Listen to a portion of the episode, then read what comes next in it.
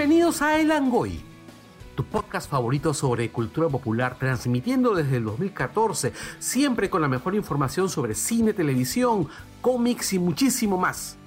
Desde Lima, Perú, para todo el mundo.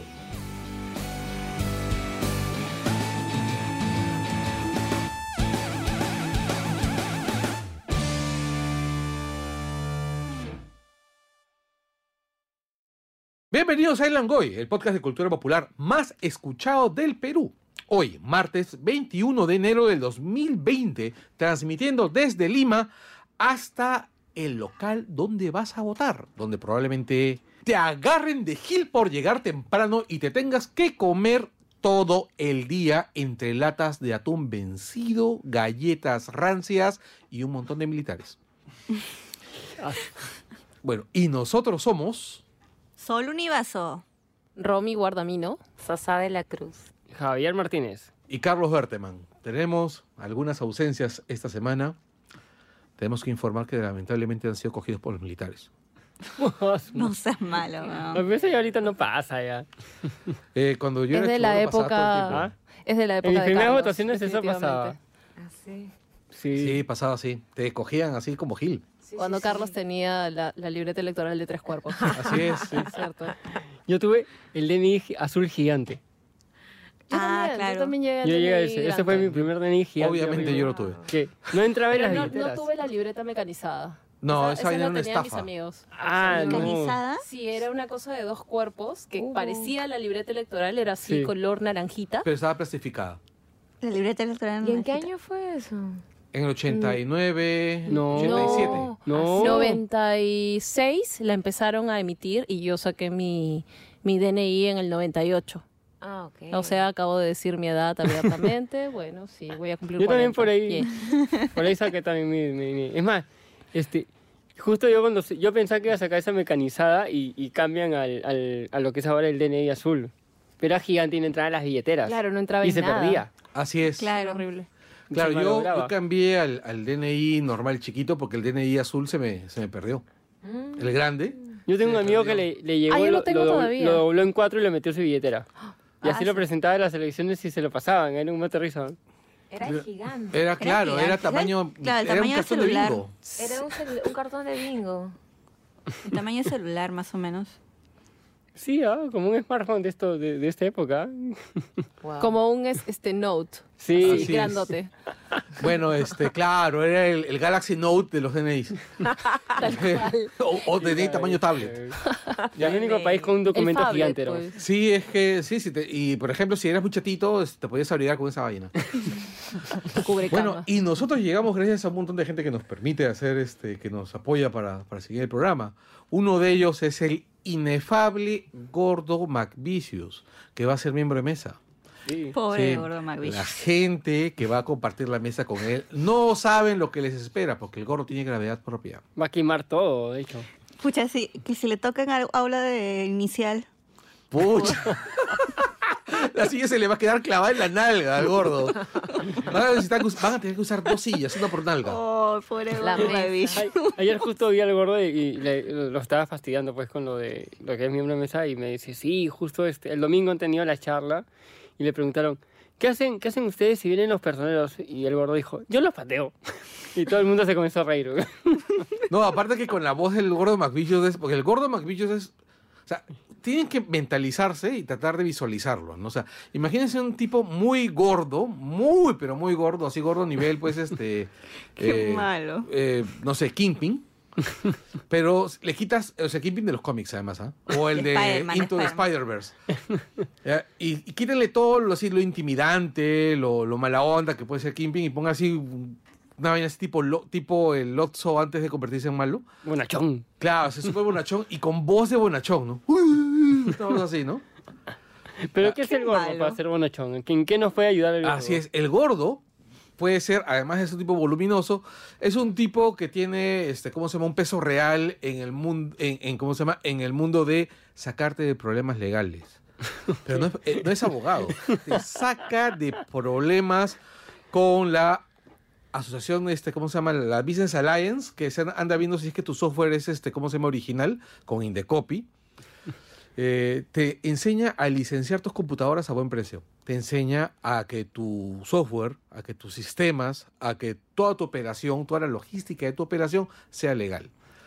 Te El vende computadoras te también. El gordo te legaliza. Te puede, ¿No te- tienes computadora en la cual instalar un, un sistema operativo? El gordo te la vende. te puede vender una cabina completa para jugar Dota 2. Y Así hacer- es. Y, y hacer miles de soles al mes. Es cierto, si tú quieres empezar a hacer un buen dinero negocio. viviendo de los niños ratas, el gordo McVicious es la voz. Es el indicado. Así es. Él te enseña a ordenar, a ordeñar niños rata. Sácale su dinero y véndeles cuates. y bueno, además el gordo McVicious también te ayuda con temas de redes sociales y demás gracias. ¿Y dónde lo puedes contactar? Es, el, es arroba gordo McVicious. No, mal. Ese ya no. Escribe a... ¿Cómo es? Con- contacto, ¿no? Contacto arroba tecnostore.pe. Contacto arroba tecnostore.pe o envíanos un mensaje a nuestro Facebook para darte su contacto. Sí, ah, si es que el correo electrónico te sale muy difícil, ¿no? este, además tenemos otro No es- auspiciador, ¿no? Que es el, Así es que Otro gordo. el gordo otro- Hans. el gordo Se Hans. Ay, Dios. Es Funatico Store. En busca de ese Funko especial o productos exclusivos y anhelados de cultura pop. Para eso llegó Funatico Store. Aprovecha sus ventas y ofertas en cuadros y figuras de colección. Puedes encontrarlo en Facebook como Funatico Store y también en Instagram como Funatico Store. Y justo me decía que le han llegado un montón de cosas sobre Dragon Ball. ¿ah? Ah, sí, estaba aprovechando el aprovechando el hype de que ha salido Dragon Ball Kakarot para diferentes este bien paja está bien chévere me ha dicho este han llegado varias figuras tanto pops como este las SH este arts que son muy buenas y a buen precio Oye, ¿no le han llegado las estas de Manpresto? esas esas me parece que ya le llegaron ya Qué que paja. son bien bien son chéveres y a, y a precio Y creo Ya que vamos a tener nosotros un sorteo. Sí, vamos, Sí. A, vamos a tener un sorteo en estos días, Sí. porque además ya saben que se acerca el estreno de Picard, que es pasado mañana. es mira, en, en cuántos años ya en seis años primera vez que vamos a estudiar algo de Star Trek Bacán. Claro que sí. Es Se que logró- de- logró de el lo, cometido. de Me- lo me- bueno poco. Me crearé un usuario falso solamente para participar. ¿Sabes de que cuando tú creas un usuario falso para participar fraudulentamente no lo dices públicamente, no? Pero nunca sabrán cuál es mi usuario. Ah, ahí está la trampa. El sorteo debe salir el mismo día que están escuchando este, este podcast. Así es. O sea, mañana. El Y estamos grabando en audio, audio post. post. Así es. Si ustedes quieren grabar un podcast y no saben cómo, audio post sabe. Es la solución. Así es. eh, ellos se Con todos tus encargan. problemas de audios. Así es, ellos se encargan de editar tu audio para que suene profesional. Ellos se encargan de poner a tu disposición un ingeniero de sonido, que probablemente sea Cristian. Este, y se encargan de editar y entregarte un audio en condiciones para que no hagas roche. ¿Y cuál es el contacto? Es, Correo arroba audiopost.com.pe sí, pregunta por Álvaro o Felipe. o al, pueden llamar por teléfono al 619-4545. Sí, y también preguntas por Álvaro o Felipe. Así es. Y ahora, eh, como no está nuestro el, querido el, amigo... el señor de los patrios. El señor de los Patreons, yo leeré los Patreons. Alfredo Enjoque Vicente, Alfredo Pinedo, Arturo JL, Carlos Quevedo, Celso Celaya Valvé, Christopher Hernández, César Campana, Daniel Infante, Daniel Ocupa, Daniel Peñalosa, Diego López, Duilio de la Mota, Eduardo Condoriquispe, perdón, tengo que pasar la página. Giving Ahan, Gorky Pacoricona, Jesús Celstino, Jorge Luis Sandoval, Ancó, Pedro Rivas Ugaz, Roberto Bustamante Bento, arrobas El Morza, Walter García. Y esos fueron nuestros Patreons. Así es. Entonces, nosotros regresamos con el Pelado Gamer, que mandaba un audio, bueno, de noticias gamers. Y después regresamos con el tema central. Esta semana las noticias van a ser muy breves. Así es. Nos vemos.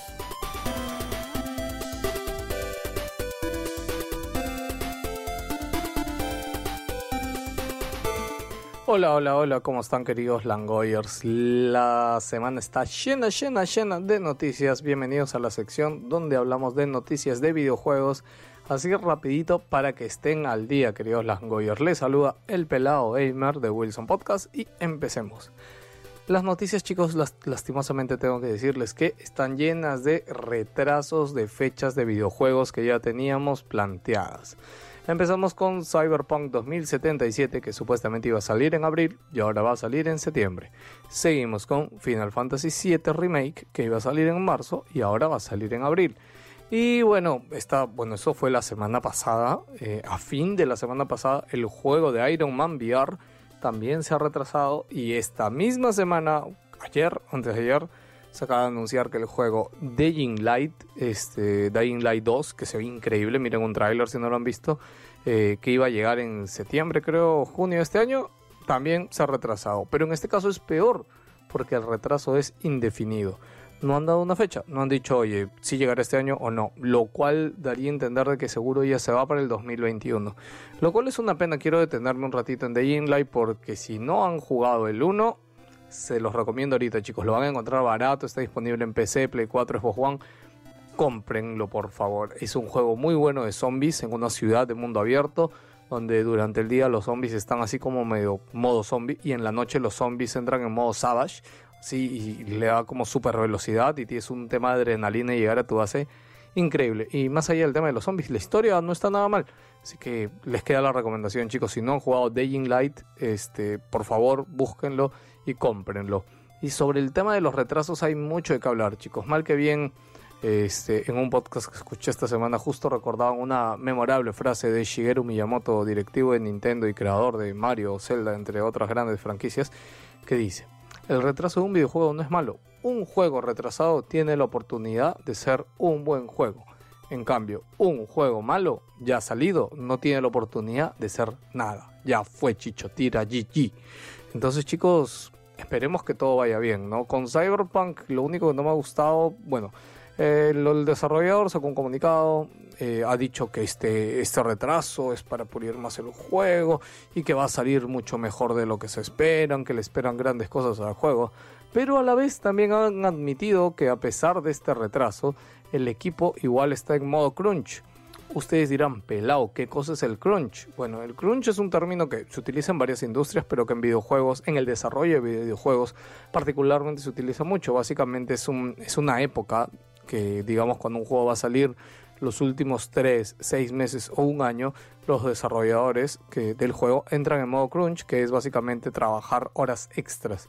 Pero en algunos casos estas horas extras llegan a ser muy, muy, muy criminales. Eh, en algunos casos se ha reportado de eh, desarrolladores que han trabajado tres meses sin descanso, 12 horas al día, 14 horas al día. Este, sí, chicos, lo cual no es nada recomendable porque al final tienes un desarrollador triste, tensionado y lleva a que su juego, eh, a que trabaje mal y a que el videojuego salga mal y que todo vaya para mal. Entonces no es bueno, ¿no? Uno pensaría, y muchos dijeron en primera instancia que sí, Projekt ha hecho el retraso para que sus desarrolladores no entren en modo crunch. ¿ya? Y si creen que le estoy dedicando mucho tiempo a esto, pues le cuento que Red Dead Redemption 2 vio un poco pacado su lanzamiento porque admitió de que el estudio tuvo, algunos trabajadores entraron o tuvieron un crunch, un crunch muy, muy largo y muy pesado. Este, y la gente sale a criticar, ¿no? Aunque esta semana yo en mi Instagram, la verdad, hice una encuesta breve de si a, nosotros los gamers nos interesa o no, si el juego tiene o no crunch. Y bueno, la mayoría dijo que no, creo que el 90% dijo en mi Instagram que, que no le importaba si un juego tiene crunch, porque al final a los gamers nos interesa el producto final. Pero en otras partes del mundo, la verdad, Estados Unidos, Europa, Japón, sí hay gente que se indigna mucho por el tema del crunch. Y es verdad, chicos, o sea, de verdad, las épocas de, oye, ponte la camiseta, son huevadas, ya fue, lo digo así. O sea, hay que trabajar las horas que tenemos que trabajar, hacer el trabajo que nos corresponde hacer. Obviamente, sí, ponerle nuestro extra, dar, dar ese más uno, hacer un diferencial por ahí, pero no a costa de tu tiempo libre, no a costa de, de tu vida personal. Este, y lastimosamente parece que los chicos de C Project, eh, desarrolladores de Cyberpunk 2077, que debe ser el juego más esperado del año, este, van a entrar en un crunch terrible. Mi, mi, mi, mi más sincero pésame para ellos. Seguimos hablando ya no de retrasos, chicos. Vamos a hablar de cosas bonitas, como que Ha- Half-Life Alyx. Eh, hablamos hace poquito, ¿no? Les dije, oye, va a salir un nuevo Half-Life. No es Half-Life 3, pero es un nuevo Half-Life en VR. En fin, chicos. Bueno, todo parece. Ellos han dicho que sale en marzo. Todavía no dan fecha, pero parece que va, a ser- que va a salir, así que tengamos fe que no lo van a retrasar. Eh, pero llega una buena noticia, que saben que Valve ha sacado su propio casco de VR, que es el mejor VR, pero es el más caro, cuesta mil dólares, es carísimo. Ya, pues parece que el anuncio y lanzamiento de Half-Life Alyx acaba de hacer de que este juego se, de que el casco se agote en todo el mundo. Actualmente el único país que tiene stock, y han dicho que es poquito stock, es Japón. En Estados Unidos, Canadá, España, Reino Unido, todos los países donde estaba disponible el casco de Valve de realidad virtual se ha agotado, chicos. Así que si tú tenías una chance de querer conseguirlo, lo siento, no lo vas a encontrar. Obviamente es el mejor casco VR que hay, y mejor en calidad, en todos sentidos, mucho, mucho, mucho mejor. Este, y bueno, junto con esta noticia también el día de hoy Valve ha anunciado de que desde hoy hasta que eh, se lance el juego vamos a tener Half-Life gratis. Desde Half-Life 1 hasta Half-Life episodio 2 va a estar completamente gratis, chicos. Así que si no jugaron Half-Life en su momento, está gratis, papi. Creo que es, com- es compatible con todo, brother. O sea, no importa, tengas una laptop vieja que no tenga tarjeta de video, te lo corre. Ahora, para el caso de Half-Life 1, del primer Half-Life, recuerden que hay un remake de Half-Life. Ya, este, y también es gratis, que siempre está gratis, y se pueden entrar o bajarlo. Este, así que por favor, den- denle una oportunidad. Yo, de verdad, yo recién jugué Half-Life el 1, el modo historia. Yo lo jugué recién hace 5 años, creo. Y me gustó muchísimo. De verdad, de verdad me gustó muchísimo. Así que por favor, denle una oportunidad.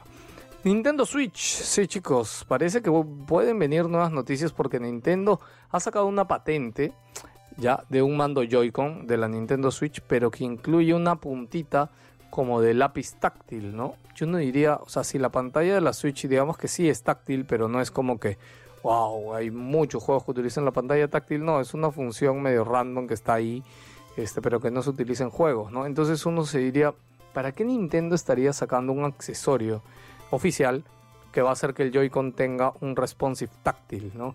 Y pues si esto es verdad y esta patente llegan a llevarla caro, puede decir de que muchísimos juegos de Nintendo 3DS que tenían una pantalla táctil vayan a salir de nuevo para Nintendo Switch y por eso están haciendo el accesorio del, del lapicito. ¿Ustedes qué creen? Yo, chévere si lo hacen, ¿no? Total, es un accesorio más. Yo estoy seguro que hay gente que no jugó muchos juegos de 3DS. 3DS tiene juegos buenísimos, tiene juegos legendarios, chicos, que valen mucho, mucho la pena. Así que yo espero que esto sea verdad y que este accesorio exista. Y el motivo de su existencia sea que van a hacer o van a relanzar juegos de 3DS en Nintendo Switch. Creo que sería un exitazo. Y algo que los Play, los iba a decir PlayStationeros, los fans de PlayStation no creen que sería un, éxito, porque la verdad que ya hay muchos molestos con este rumor.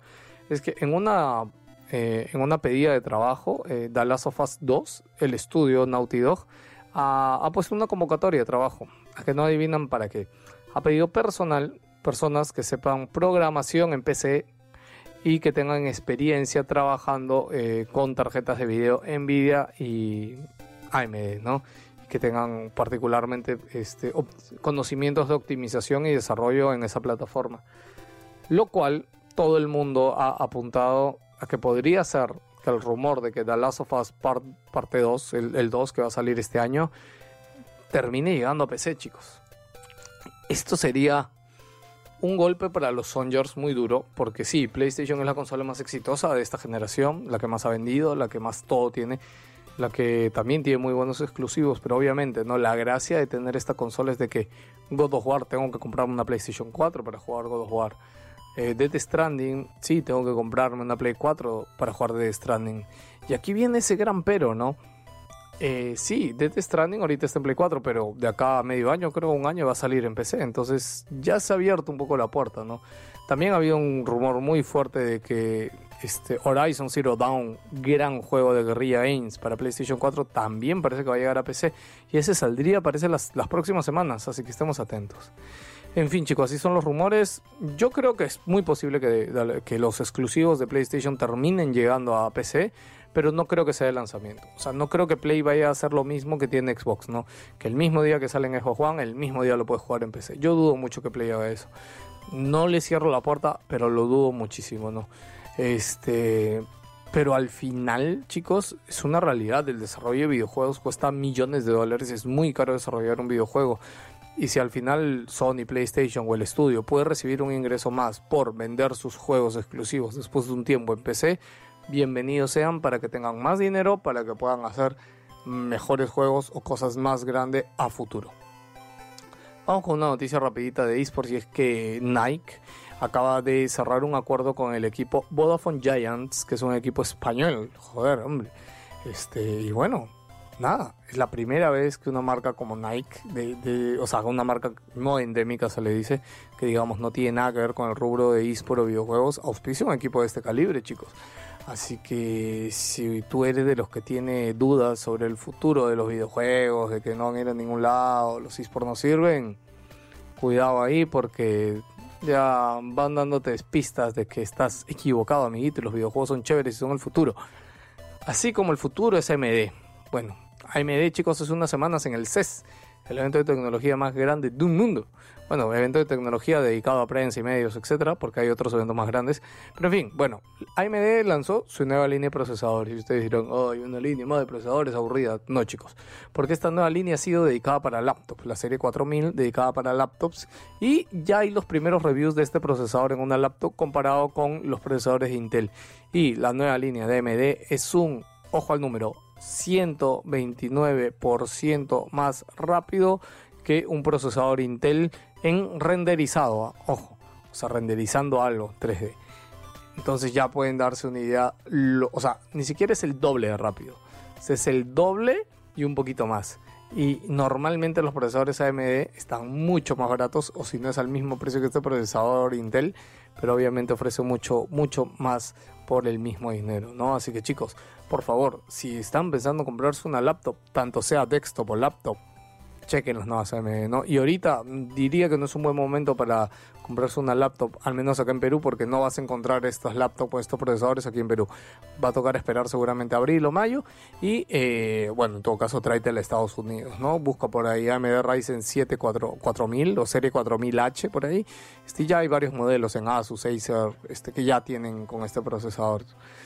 Eh, seguimos hablando de rumores porque dos rumores rápidos de PlayStation, bueno, uno, el juego The Order 1886, que fue un poco un fracaso y una decepción, que era un exclusivo de Play 4, parece que va a tener una secuela. Este, y que esa secuela sería multiplataforma, no sería exclusiva de Play 4. Eh, yo estoy muy emocionado por esta secuela porque creo que si bien el primer juego fue un fracaso y fue muy, muy, muy criticado, tuvo muchas carencias de juego, este, al final creo que pueden aprender mucho porque si algo tenía este juego es que gráficamente se ve increíble, brother. Una genialidad una genialidad. Y el otro rumor fuerte es de que PlayStation podría tener este mismo febrero un evento de lanzamiento de Play 5. Eh, podría ser ya, así que más vale estar atento a las redes sociales. Yo por mi lado, de verdad, muy, muy, muy intrigado por el futuro de PlayStation 5, como todos, ¿no? Como todos. Eh, nada más que decir, chicos, más que PlayStation se ha filtrado su nuevo eslogan Sí, yo sé que es una tontería, pero aunque no lo crean, esas cosas importan un poquito. Y se me fue el eslogan. Pero lo que no se me fue es que. Agárrense, ¿ah? ¿Te gusta Capitán Subasa? Este. Bueno, va a haber un nuevo juego de Capitán Subasa Rise of the New Champion para PlayStation 4, Nintendo Switch y PC este año. No han dado fecha desde Namco Bandai, lo han catalogado este juego como un arcade football action ya hay trailers que si no lo han visto los invito a buscar el trailer en YouTube. Y también han vuelto, bueno, han dicho de que asegurar la licencia de Capitán Subasa para poder lanzar este juego en todo el mundo ha sido un sueño hecho realidad. Esto es algo que era muy muy difícil por todos los temas que tenían con la licencia en diferentes partes del mundo y que el juego eh, no ha sido creado solo para los fans del manga. Dicen que lo van a disfrutar todos los fans de fútbol del mundo. Y a mí me encanta porque este juego justo sale antes del mundial, este, de las, bueno, bueno, antes del mundial obvio, pero antes de las olimpiadas, ¿no? Este, así que seguramente vamos a ver bastante publicidad del juego por ahí. Eso ha sido todo, Langoyers. Espero que les haya gustado hoy lo que hemos hablado de videojuegos. No olviden, si quieren seguirme a mí, pueden buscarme como El Pelado Gamer en Facebook e Instagram. Y también, si quieren escuchar más del mundo de los videojuegos, escuchar Wilson Podcast. Esta semana tenemos programa, así que seguramente va a ser un programa larguito de 3 o 4 horas tenemos mucho de qué hablar porque vamos a regresar de vacaciones, no hemos hecho programa todo enero. Así que nada, ha sido Pelado Gamer, los dejo en compañía de Langoy. ¡Chao!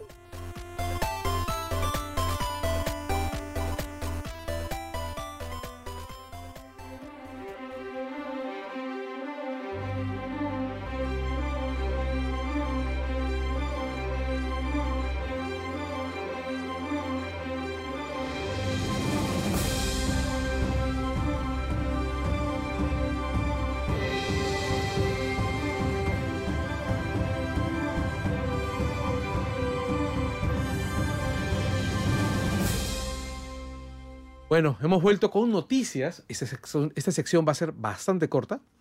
Tenemos dos noticias para esta semana. Dos, así cortitas. Milagrosamente. Así es. Eh, uno, Netflix va a empezar a transmitir las películas de Ghibli. Si no viste Totoro, que es imperdonable a estas alturas del partido, tienes una oportunidad de oro de verlo de una maldita vez. Qué bestia, qué watch. tal trato. Nadie se la veía venir. Así ¿ah? es, sobre todo porque a Miyazaki odia, los, odia el streaming. Este, no, no, no, no, es- no es eso. ah, Miyazaki odia a todo el este, mundo, creo, Es un, es un, es un rumor que se ha ido lanzando, este, lo que odia, lo que odió Miyazaki y este y Toshio Sukushi fue el trato que le dieron a este a Náusica Ah, ya. cuando hicieron el trato para que la estrenen en Estados Unidos. Ah, cuando la convirtieron en, en los guerreros del viento y la cortaron. sí, adivina quién estuvo atrás de esa, de esa vaina. Estuvo Disney. Pat Masek. No, estuvo ahorita el que lo están metiendo en cana por meterse con las mujeres. Ah, el tío. Weinstein. Weinstein. Harvey Weinstein. Tanto fue así que este, Toch- este Tocho le mandó una katana ¿Ah, sí? cuando, cuando estaban haciendo el trato para este. ¿Para qué película era? Eh, Mononoke para esta, para, para Mononoke. Mononoke. Mononoke. como que diciendo sin cortes. Le mandó una katana de verdad y, y- y respetaron y no este no cortaron nada, pero quedó ese mal sabor este para él y para Miyazaki. Y pasan muchos años y recién vuelven a hablar para que se estrene algo con Disney cuando estrenan este Spirit Away, Claro. el viaje de Chihiro. Que es una Chihiro película muy bonita. Es muy bonita deberían y ganó el Oscar. Muy linda. es Este, y de ahí, ahí y, y siempre había este tema de estos tratos con Occidente, ellos tenían el, el- el temor siempre de que a, la hora de dar los derechos este, hagan los cortes, cambien cosas cosas bien maleadas a sus películas. Pues, o sea, Claro. por eso se ellos, ellos siempre han abogado por la integridad de la obra. Y por eso la, la única manera era verlas piratas, pero ahora, pucha, con Netflix Claro. han, han hecho este trato y parece que va más allá porque nuestro amigo Alfonso Rivadeneira, que trabaja en el comercio, le hizo una, una, entre- una le pudo hacer cinco preguntas al- a uno de los productores de Ghibli y este, dicen que han llegado buenas cosas con Netflix y según parece, que yo me, yo me lo presiento, que yo creo que Netflix se lanza este año a producir algo con Ghibli para el, para el Oscar del próximo año. Ah. Ah, y se lo lleva. A ver, ¿cuál es su Mm. película favorita de Ghibli? Si, si tienen alguna. Bueno, No. Sasa no, los- no ha visto Ghibli. Será por... Va, Yo he visto Shihiro, pero no sé si es mi favorita porque creo que es la más. Son- Son 21 películas. la única que Son reconozco. 20, Sí. claro. A mí es la princesa Mononoke. Mononoke Hime. No, es mi también has visto este... Si escuchas con cuidado. No me acuerdo. Mm. Perdón. Porco Rosso. No, mi- Porco mira, Rosso. Ahorita me despiden, me sacan de la Kiki. Delivery Service. Mi, fe- mi fa- mi favorita de cómo se llama de, de Ghibli es justamente este cómo se llama eh, Suspiros del corazón si escuchas con cuidado que también le decían Sí. que es la de el chivolo y la chi- y la música el, el chivolo músico con la chivola estudiante Ya me acordé. Sí Que ese es el 2000, ese es 2000 así es de los 2000 que es una película que no dirige este cómo se llama Miyazaki Sí. y de ahí este cómo se llama una de las últimas que es la, bio- la biografía del pata que inventó los aviones este Ah, es excelente. la película es preciosa a mí Yo la, me yo la pude ver en el cine. Pucha, qué Me paja. escapé esa un día y shh, la vi. No la he visto todavía. Duró, una semana, duró un fin de semana. Y pero son hasta qué número de películas de Estudio Todas. Ghibli? ¿Todas? Todas, hasta el 2000, 2013 me parece que lanzaron justo esa, la de Sí. la que Ya, menciona Carlos, este, y las van a lanzar en tandas desde febrero, entre febrero, Ahora- marzo y abril. Ahora, ¿incluye la tortuga roja este trato con Netflix? No, La Tortuga Roja no es de Netflix. Perdón, ¿no es de Ghibli? ¿Sí es de Ghibli? No, no, no es de Ghibli. Es de un estudio francés. ¿Estás seguro? Sí, porque estuvo nominada al Oscar, no sé si me equivoco, 2010, 2019 o 2018. Bueno, este, ya, la, la siguiente noticia es... Este, J.J. Abrams. se viene el primer proyecto de J. Abrams, Park Robot y Warner. Como sabemos ya, el último que hizo J.J. fue Star Wars con Disney. Ahí quedó. Esperemos que no vuelva. No va a regresar porque ha hecho un buen trato súper millonario con, Con los amigos de Warner. Sí. que es bien interesante porque es para producir tanto películas como series este, para sus plataformas de stream. Ya. Y el primer proyecto que les han dado, ya el Go, es para una película y varias y series sobre personajes de este, la Liga de la Justicia Oscura. Va ser Que Era, interesante. era un proyecto que estaba viendo hace años este, Guillermo el Toro. Así es.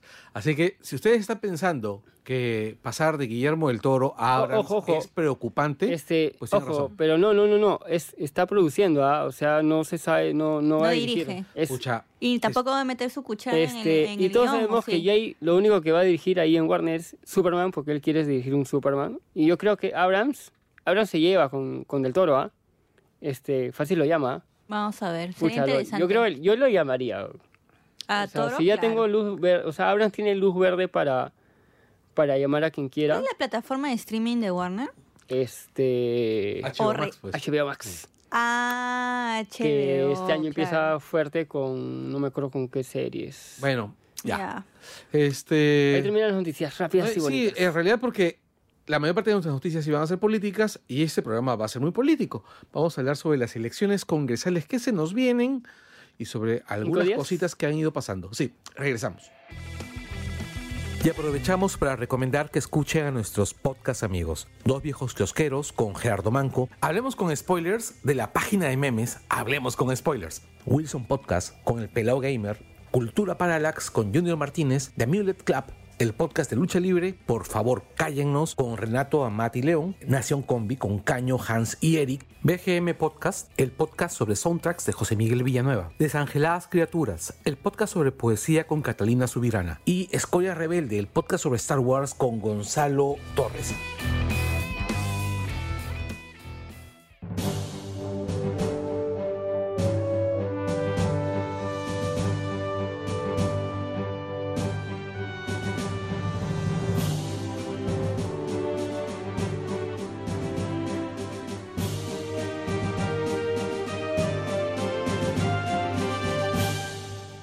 Hemos regresado para hablar sobre las elecciones congresales complementarias 2020. Es el nombre oficial, ¿no? Elecciones con... ¿Complementarias? No. ¿No? Sí, sí. ¿Extraordinarias? Es complementarias, tienen que completar el periodo que se, Exactamente. que no se terminó. Ah, Así es. Y bueno, eh, como nosotros sabemos, estas elecciones se originan gracias a que el tío Vizcacha decidió disolver fácticamente el Congreso. Repite. Disolver.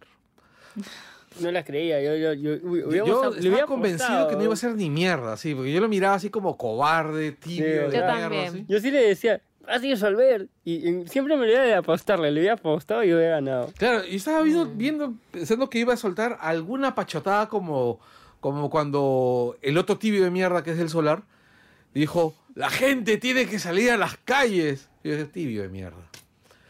Este, y finalmente se puso los huevos. También obligado por el contexto, ¿no? Claro, O es que si no lo vacaban al día siguiente, ¿ah? La aprobación, además, o sea, digo, la gente pedía a gritos la disolución del Congreso, o sea, intelectuales, académicos, influencers, la gente en la calle, organizaciones. Ya que no lo hiciera era, era un error, ¿no? Sí, es. Además nos estuvo esperando todo el día, o sea, desde las 8 de Pero la mañana, que fue- conectados a la televisión para ver el minuto a minuto de la novela. La, la gente llegó temprano ese día a sus trabajos. Claro, todo. era ver si le abrían la puerta, si no le abrían la puerta, con quién conversaba, cuánto tiempo conversaba, qué cara ponía.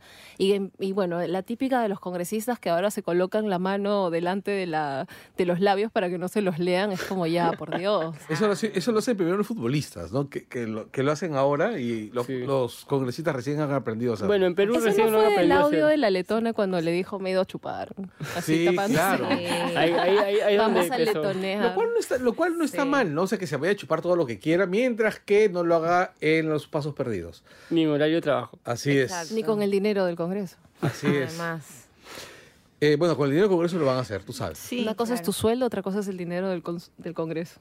Eh, no, en el caso de la letona, tú sabes. En el caso de los congresistas en el, en el Perú, normalmente no hay frontera entre, en, en eso, ¿no? Donde se acaba el sueldo del congresista, donde se acaba el dinero del país, porque, bueno, ustedes saben, ¿no? La agencia de empleos Congreso peruano es, es fuerte y, y sólida. Pero ahorita está de vacaciones y en recomposición, pues. Eh, siguen contratando gente. Sí. No, no, me Sí, sí. refiero a, a las elecciones. Ah, así es. Eh, bueno, eh, una vez que tenemos las elecciones y que el, el Tribunal Constitucional, a pesar de que Stinky Pete ha intentado por... ¿Ustedes se acuerdan el malo de Toy Story 2? El, el, el- el minero, ese barbón, así que es igualito a, a Blume. Stinky Pete. Ah, ok. Eh, El, el, ¿cómo que, se el, llama? que, El de la el que- colección. el- el que fácil este año lo borran de, Este- de la historia. Este año lo van a borrar de la historia bien feo ese huevón. ¿ah? Es, Ese- es bien ma- es, es un personaje bien, bien pendejo. no, pero Sí, claro. bueno, igual que Blume, ¿no? Es un personaje bien Es el pendejo. boomer de Toy Story. Y bueno, y- Con y- todo lo que eso. Sí, y bueno, y Blume te Trae. puede decir que el artículo 233 o 236, no me acuerdo cuál es. O sea, empezó a decir que la constitución no permitía que, que el solar entrara al, al Congreso, al hemiciclo. Y bueno, pues ahí es donde empezamos a ver pues todos los intentos de torcer la realidad, todos los intentos de torcer la ley. Al final de cuentas, el Congreso está disuelto, la medida es- es constitucional. Quedó para la historia. Exacto, está, quedó para la historia que les hicieron que les hicieron lo que ellos estaban esperando hacer. Sí. El- tenemos elecciones complementarias, hay un montón de partidos que están fuertes, hay problemas con las encuestas, para eso tenemos a Romy, que es es una persona que sabe de encuestas, porque ha vivido de ellas durante mucho tiempo. Sigo viviendo. Bueno. y que, este, bueno, explícanos, ¿qué está pasando con las encuestas? El tema con las encuestas es básicamente que hay que saber leerlas. Hay, sin ánimo de ponerme muy técnica, distintas metodologías técnica, de ponte técnica levantamiento de datos. Una cosa es que yo te encuentre por la calle y te pregunte por quién vas a votar. Y en ese caso yo levanto datos del partido o del número si es que lo tienes identificado. Y otra técnica es la simulación de voto, donde se le entrega al, eh, al entrevistado la cédula, una simulación de la cédula, y este en la privacidad, digamos, haciendo la simulación también, por eso se llama simulación, de la, de la cámara secreta, marca efectivamente su voto. Si es que tiene partido, tiene partido, si es que tiene números, tiene números, si es que dibuja algo que vicia, Nepes. que vicia el voto, este, no, es que en realidad el pene es un partido ahora, ¿no? Entonces ya no puedo decir ¿no, eso. ¿no has visto ese? esa Lo doy que- todo. por- Claro, esa chica que dijo, yo estoy con el pene fuerte y directo. Sí. Este 23 vamos por el pene. Bueno, en realidad ese partido le va sumamente mal en las encuestas. Sí, No le ha No le funcionado. ha funcionado nada. Es que su, a su, su campaña necesitaba Viagra. Sí. Totalmente, totalmente. Pero bueno, son estas dos metodologías y no son comparables. Entonces, lo que nos da una empresa no es lo mismo o no dice lo mismo que eh, lo que levanta la otra. No es que una esté bien o esté mal, sino que no se leen de la misma forma. ¿Y para ti cuál es más confiable? La simulación, La porque es la que te empuja a, a la situación real. Ya. y no hay eh, ningún sesgo de supuesta in- influencia. Em, algo que a veces sucede, sobre todo con el peruano, que es como que siempre te dice lo que quieres escuchar, porque qué feo decirte que no me gusta lo que me Claro. estás mostrando, Claro. ¿no? O de pronto, igual, ¿no? Eh, si fuera en, en temas de, de entrevistas, ¿no? Em, Oye, ¿por quién vas a votar? Imagínate que tienes pues un solidario. Ahí dice, ya, voy a votar por Solidaridad Nacional. Em, pero eso obviamente en ciertos círculos no está bien visto. En muchos círculos no está bien visto. Entonces es un voto medio vergonzoso. Pero en la cédula tienes el anonimato, tú marcas y ya está. Ahora, en el tema de los resultados, eh, eh, lamentablemente, nada. O sea, hoy en día no hay un- ninguna conclusión em, definitiva, por llamarlo de alguna manera. Tenemos algunas tendencias, que es lo que suelen mostrar las encuestas siempre. O sea, cada vez que hay elecciones está esta eh, encuestitis, esta ansiedad por saber dato, dato, dato, quién va, quién va, quién va. Y hay muchas cosas que considerar. Lo primero son las fechas.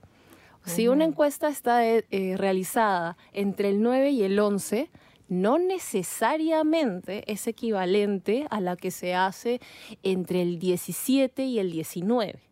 ¿Por qué? Porque en ese lapso de tiempo suceden cosas en el país. Claro. Y en el nuestro, con más Siempre. ganas. De hecho, la última, que, eh, la última encuesta que, que, se- que fue publicada, que es la de Ipsos, eh, no considera el evento romántico del fin de semana. De la velita del No, corazón. Eso es lo divertido, ¿ah? Porque El moradito rendido. yo, yo El recuerdo las, moradito rendidor. en las últimas elecciones, y justo a veces de ese tema hablamos con Romy, porque como yo, he estado- yo, yo, yo chambeo en marketing, también he visto el tema de encuestas, pero no políticas, sino de otras cosas, que a veces hasta sacaban encuestas tontas que eran de tres días o dos días, y, y esa vaina no es medible, pues, o sea... No, no, no, no tiene nada que ver con eso, ¿ah? porque eh, una encuesta de 1.200 personas o 2.000 personas, si tú tienes el equipo a nivel nacional, Ah, claro. tranquilamente puedes levantar el campo. Mm. Pero el tema aquí es Espérate, cómo espérate, realizas el favor. muestreo. Define, o sea, para- Ah, perdón, ¿ves? Me puse técnico. Define qué cosa es levantar el campo. Porque alguien puede pensar que es, es robar, es tráfico de terrenos.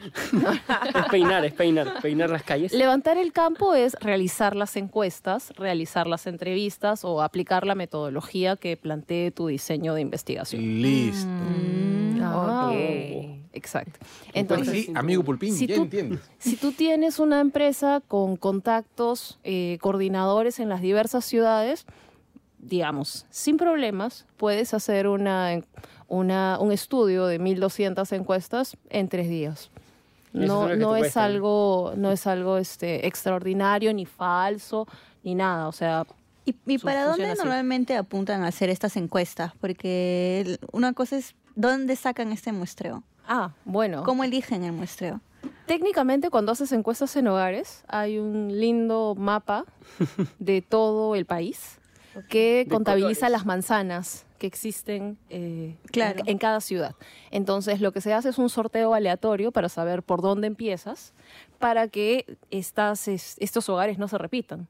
Porque Ah, la idea, eh, en lo teórico, la idea de tener una muestra eh, probabilística es que todas las personas que componen el universo, el universo vendríamos a ser la totalidad de los peruanos, tengamos las mismas opciones de participar de la encuesta.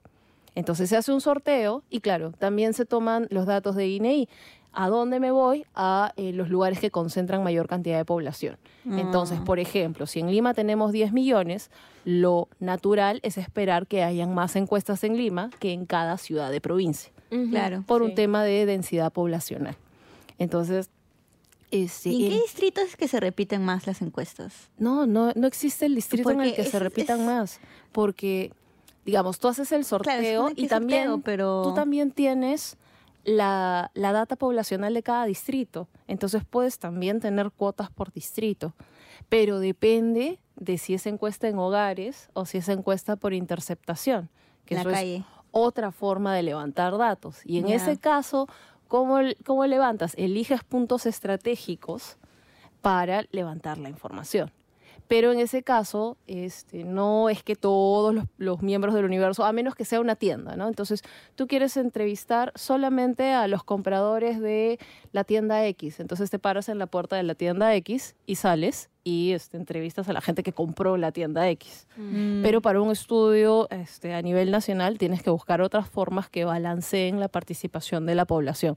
Pero no es este, del todo cierto que haya, solamente estamos entrevistando, no sé, a Lima Urbana y no a, este, o mejor dicho, Lima Metropolitana, pero no a Lima Norte, no a Lima Sur, no a Lima Este. Eso en realidad este, no, no, es, no, es la, no es parte del diseño. Ahora, Ya. ¿qué suele pasar o qué podría pasar? Y son algunas de las limitaciones que, que sufren a veces los encuestadores. Si tú quieres participar en, en una encuesta y vas a la Molina, pero te encuentras en un condominio donde no te dejan ingresar, estas personas no pueden participar de la encuesta. Ya. O si vas a una zona muy peligrosa donde te asaltan, obviamente te retiras y ya no Sí, realizas la pues la encuesta. picas, Se claro. fue- se fue- Entonces- se fue la encuesta. Exacto. roban tus encuestas. Y es más, o sea, eh, la tendencia también apunta a hacer el levantamiento de datos con tablets, porque es más rápido. Pues. Entonces, es más, podría hacerte una simulación electrónica. Te doy la, Claro. eh, te doy la tablet que tiene ahí la cédula y tú marcas lo que necesites, quieras, desees marcar. De hecho, es muy común lo de las tablets. O sea, a mí me han encuestado un par de veces. O sea, perdón, me han, me han intervenido pues, gente de apoyo, ¿no? Para hacerme diversos estudios sobre cuál eh, cosas X, Así. ya en la calle, sí. Y lo hacen con una tablet chiquita, así de 7 Exacto, pulgadas. es una pequeñita y se, digamos, diseña un software para que levanten la información. Pero en este caso, Y son preguntas, y son largasas. ¿no? Esas- Ah, bueno. Sí, en este caso entiendo que eh, sí se da la cédula física, porque no en todos los, en todas las ciudades hay voto electrónico. Y además que configurar ya un sistema de voto electrónico cuesta más dinero y este toma más tiempo implementar, porque ya no solamente necesito contactar a la gente, sino buscar un espacio donde instalo el software, pongo la computadora, hago ingresar a la gente y así. Claro. Pero eso ya es otra logística. ¿no? Además también como que el peruano también, este... Bueno, hay peruanos que todavía le tienen miedo al tema electrónico, tecnológico. Eh, en general, o sea, Y ven en más, compras este, electrónicas, incluso eh, en algunos temas de, de- de phishing, ¿no? O sea, Claro. responder mal un correo electrónico o hacer clic en este Sí. enlace que llega por mensaje de texto diciendo que te has ganado un auto y que Y tienes 10.000 que dólares. recogerlo y llamar a No, Tony. yo conozco un montón de gente que se suscribe por error a esas huevadas que te mandan los operadores telefónicos. Ya, pero esa Sí, mi vaina abuela no te le las manda el operador telefónico, esa vaina te las A las mandan los personas los de mayores. A mi abuela le No, pasa no, no, no. No, también le pasa a gente joven. Todavía te Es venden escandaloso. contenido por, Así a por mí no me llega. uh. Todavía te La llega. edad- fácil la edad. Bueno, Pero sí, o sea, más que todo, este, ven más factible llenar la hojita porque la hojita la van a llenar en unos días, o sea, ahí sí creen. es lo pues. más cercano. Ahora, Por ejemplo, un eh, ejemplo, en, en mis una, dos, y yo he votado ya más de seis, siete veces. En todos esos años, yo solo en mi entorno he conocido a tres personas que han estado en, en encuestas de políticas. Claro, es que, Porque hay gente que dice, a mí nunca me han es encuestado. que es un, es un muestreo estadístico, pues no sé. Ah, bueno, es que eso también es Es el- otro, es uno otro uno. mito, ¿no? O sea, ya, mm, bueno, a mí no me pueden encuestar, pero yo tampoco conozco mucha gente a la que hayan encuestado. Obvio, porque la m- buena parte de mis amigos trabajan en el sector. Y tú no deberías participar. Bueno, tú ya podrías participar. sí. ¿Tú el- no puedes participar? Lo que pasa es que, eh, por ética, Ah, sí, este... Vete, vete, vete, vete. ¿Cómo que por ética? Yo, yo tengo ética. No Bastante. tienes, eh, si has, si has No, no, pero es que no. depende, depende del espacio temporal. Pues. Entonces, eh, si tú, mi, mi- a ver, no, cualquier persona que viva eh, eh, con alguien que trabaja en el rubro no debería participar Ah, en los ok. estudios. Pero ya no vivimos juntos. Hace años, además. Hace años, por eso soy invitada. Pero yo me hago el loco, por eso, este... bueno. Tampoco en realidad debería ir personas que trabajen en publicidad, Sí, pues. en comunicaciones. No, eso que que es todo el y mundo esa es una de las primeras preguntas que te hacen Son las con preguntas cualquier filtro, encuesta. O sea, claro. este, A mí me, a mí me preguntan, ¿trabajas en una encuestadora o, o, Sí, claro, o sí alguien en tu familia pregunta? ¿no? ¿Alguien en tu casa? No, nadie. Claro, normalmente consideran la pregunta como en la casa, porque en tu familia puedes tener, pues no, hay a mi prima de hace de- de grado Entonces- que no veo desde hace 15 años. Y, y una consulta, el tema, ahorita también que he visto en las últimas encuestas, que quieren pasar la valla, pero uno de los temas es el, el porcentaje de error El de margen más de 5. error, Sí, el margen de error. Este, eso se calcula en función a una fórmula que no voy a explicar en este no, por momento favor, porque no. es horrible. Eh, pero, digamos, la lógica detrás es que a mayor muestra, menor margen de error. Entonces, por eso es que a veces tenemos encuestas este, de 5% de margen de error Sí. y luego tenemos de 2.8. Ahora, ¿qué significa el margen de error? Que de los datos que estás leyendo en las encuestas, eso podría ser el porcentaje para arriba o para abajo. Quiere decir que por lo menos la mitad no, puede, ne- no va a pasar la valla necesariamente. En realidad, eh, tomando solamente la de Ipsos, que, que es la de simulación y que me parece la más este, cercana a lo que se quiere rescatar, tenemos tres bandas. Los que ya pasaron, Claro. que son los cuatro primeros que están Sí. súper fijos, los que no van a pasar, que son los cuatro últimos que Solidaridad también están súper fijos. Sí, a- creo, acá Y la- tengo la y- encuesta. Solidaridad Nacional no va a pasar. O sea, Perú Nación es el pene, ¿no? el pene. El pene, Sí. A ver, Pene. los cuatro primeros Pene, lugares claro. de, de Ipsos son Acción Popular, Fuerza Popular, el Partido Morado y Alianza para el Progreso. Esos son fijos. Ya. Y los que no pasan, de verdad, a menos que algo glorioso suceda el fin de semana, son Contigo, El Pene, Solidaridad Nacional y algo que se llama Renacimiento Unido Nacional. Ah, Renacimiento Wow. Andino, pues. Unido, no, pero ya unido. se cambió el nombre. Pero se cambió el Ah, nombre, pues, pero bueno. es el partido de Ciro, Ciro este, El pez, el ¿Ah? pececito. ¿Ese? ¿De No. quién? Eh, se llama Ciro. Ah, no. Además, es que él es primo hermano de una ex jefa mía, de mi ex jefe en Ibero. Wow, ya. ¿ya? Y este, ese tío es, su, es un notario, Ciro Galvez, creo que se llama. Ciro Galvez. Es, es notario Ciro huancayo. Galvez- Ah, ya, no, entonces me estoy confundiendo de Ciros. No, No, el, es- el partido de Urresti tampoco va a pasar. El Ya. partido Resti va a pasar. El partido de Urresti Está en está veremos, ¿no? en el medio. En El de Lula. Hay una linda Ah, banda al sí. medio, digo linda por decir, que tiene partidos ahí, digamos, este... El APRA está ahí también. El APRA o está sea, ahí. él es la franja de los de los semi- está de el los Frente. Amplio, está el FREPAP, está Podemos, está Juntos por el Perú, digamos, más o menos, ¿no? Ahí podrían haber posibilidades, pero de los otros también, ¿no? O sea, el Partido Popular Cristiano, quién sabe. Ahora, ¿qué es lo que más se rescata de esto? Lo primero, evidentemente, la cantidad de votos blancos y viciados. Mm, Estamos sí, en sí. 40%. Que no es novedad Es- que exista justo- un alto porcentaje de esto. Yo, yo estaba viendo todo ese tema de que, bueno, hace varias elecciones está que se viene el tema que la gente está harta y dice nulo, blanco, pero justamente me, me, me, me puse a pensar que estas elecciones son las primeras donde no se ha tenido publicidad televisiva ni, ni en prensa. Sí, y es una campaña cortísima. Y es cortísima y además recordemos que el peruano es, es este, arraigado a la televisión y al, al medio escrito.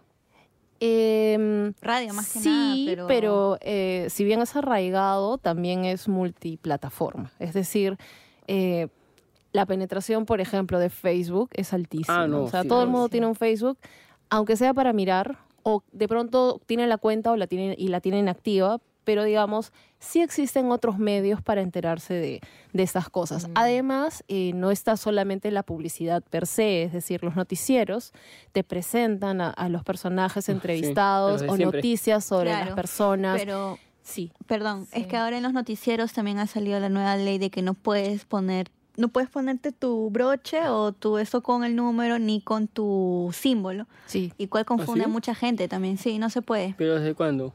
Desde este año. Desde este año. Desde estas elecciones, sí. Y en comparación a las elecciones del 2018, que fueron las de las municipales, ¿no? Que era un escenario parecido. Como Eh, a una semana, porque yo creo que el voto se indujo por parte de los medios de comunicación hacia la candidatura de Muñoz para salvarnos de Urresti en algún momento. Pero, ¿cómo lo ves así? A la última semana electoral del 2018 con, con esta. Bueno, eh, al respecto de, de la influencia del contenido de medios en las elecciones o, o en, en- en la agenda de la opinión pública hay un sinnúmero de investigaciones. Muchos de ellos afirman que sí, efectivamente hay una relación, hay una intencionalidad. Ahora, eh, en el caso anterior, em, mi opinión personal es que em, siem- te- para empezar tenemos demasiados partidos políticos. Sí. Tener una Hay cédula de 24. 16, bueno, creo que eran 16, 24 No, lo que pasa ya. es que hay otros que ya ni los pones en la, en la, ya ni en- entran. en la ficha Ah, pues porque... Sí, claro. Ya, son demasiados partidos políticos. Uno, eso también afecta a la recordación. Necesitas tener una marca que esté sostenida en el tiempo. Pero y no, eso es pero- algo. O sea, pero no todo es recordación porque si no el pene pasaría. No, La porque casita y el Ahora, lápiz. no, es que yo recuerdo al pene, pero no recuerdo cómo se llama el partido. Lo Y, y lo- por último, eso tampoco hace que sean buenos lo- lo- para mí. el, el Para tema nadie. también es que la mayoría de partidos tienen invitados. Sí, claro. Ah, es que hay Y muchas eso, y- cosas y, eso ha hecho que la gente también se haga Si bolas. lo vemos desde el lado del branding, esto es una locura porque tienes, primero, mucho, mucha vitrina de dónde escoger. Segundo, tienes marcas que han ido cambiando de nombre, de símbolo, De de, elección a elección, sí. por las fusiones, la- las peleas y todo Como eso. por ejemplo el partido de, ¿cómo se llama? Contigo, ¿no? Que era Peruanos por el Cambio. Antes de eso tenía otro nombre, antes de ser el partido de PPK. Y bueno, ha mutado, ¿no? Claro. Bueno, La casita Tierra y ya no es Libertad casita, y Partido El de bebito ya no es bebito. Exacto, Los únicos que siguen siendo únicos son los pescaditos APRA Ah, Eh, la y acción el APRE. popular, y Acción Popular. Acción Popular. y Y el Keiko. PPC. Hasta el Frente El Amplio creo que mantiene la flor también. Claro. Sí, también. Sí. Que ya Ahora, este, bueno, la flor es la, la- es este, ¿cómo se llama? El símbolo internacional socialista, pues, ¿no? Que ahora se. Que, que- y Más tienen que los la mismos. flor, los la mismos rosa. que. No, Claro. digo, Que es el partido Javier ¿no? Prado, JP. Claro. Claro. No, la, la Claro. rosa de los peces es la rosa. Tienen los mismos colores. Ahora, y el FA tiene otro tipo de simbología, ¿no?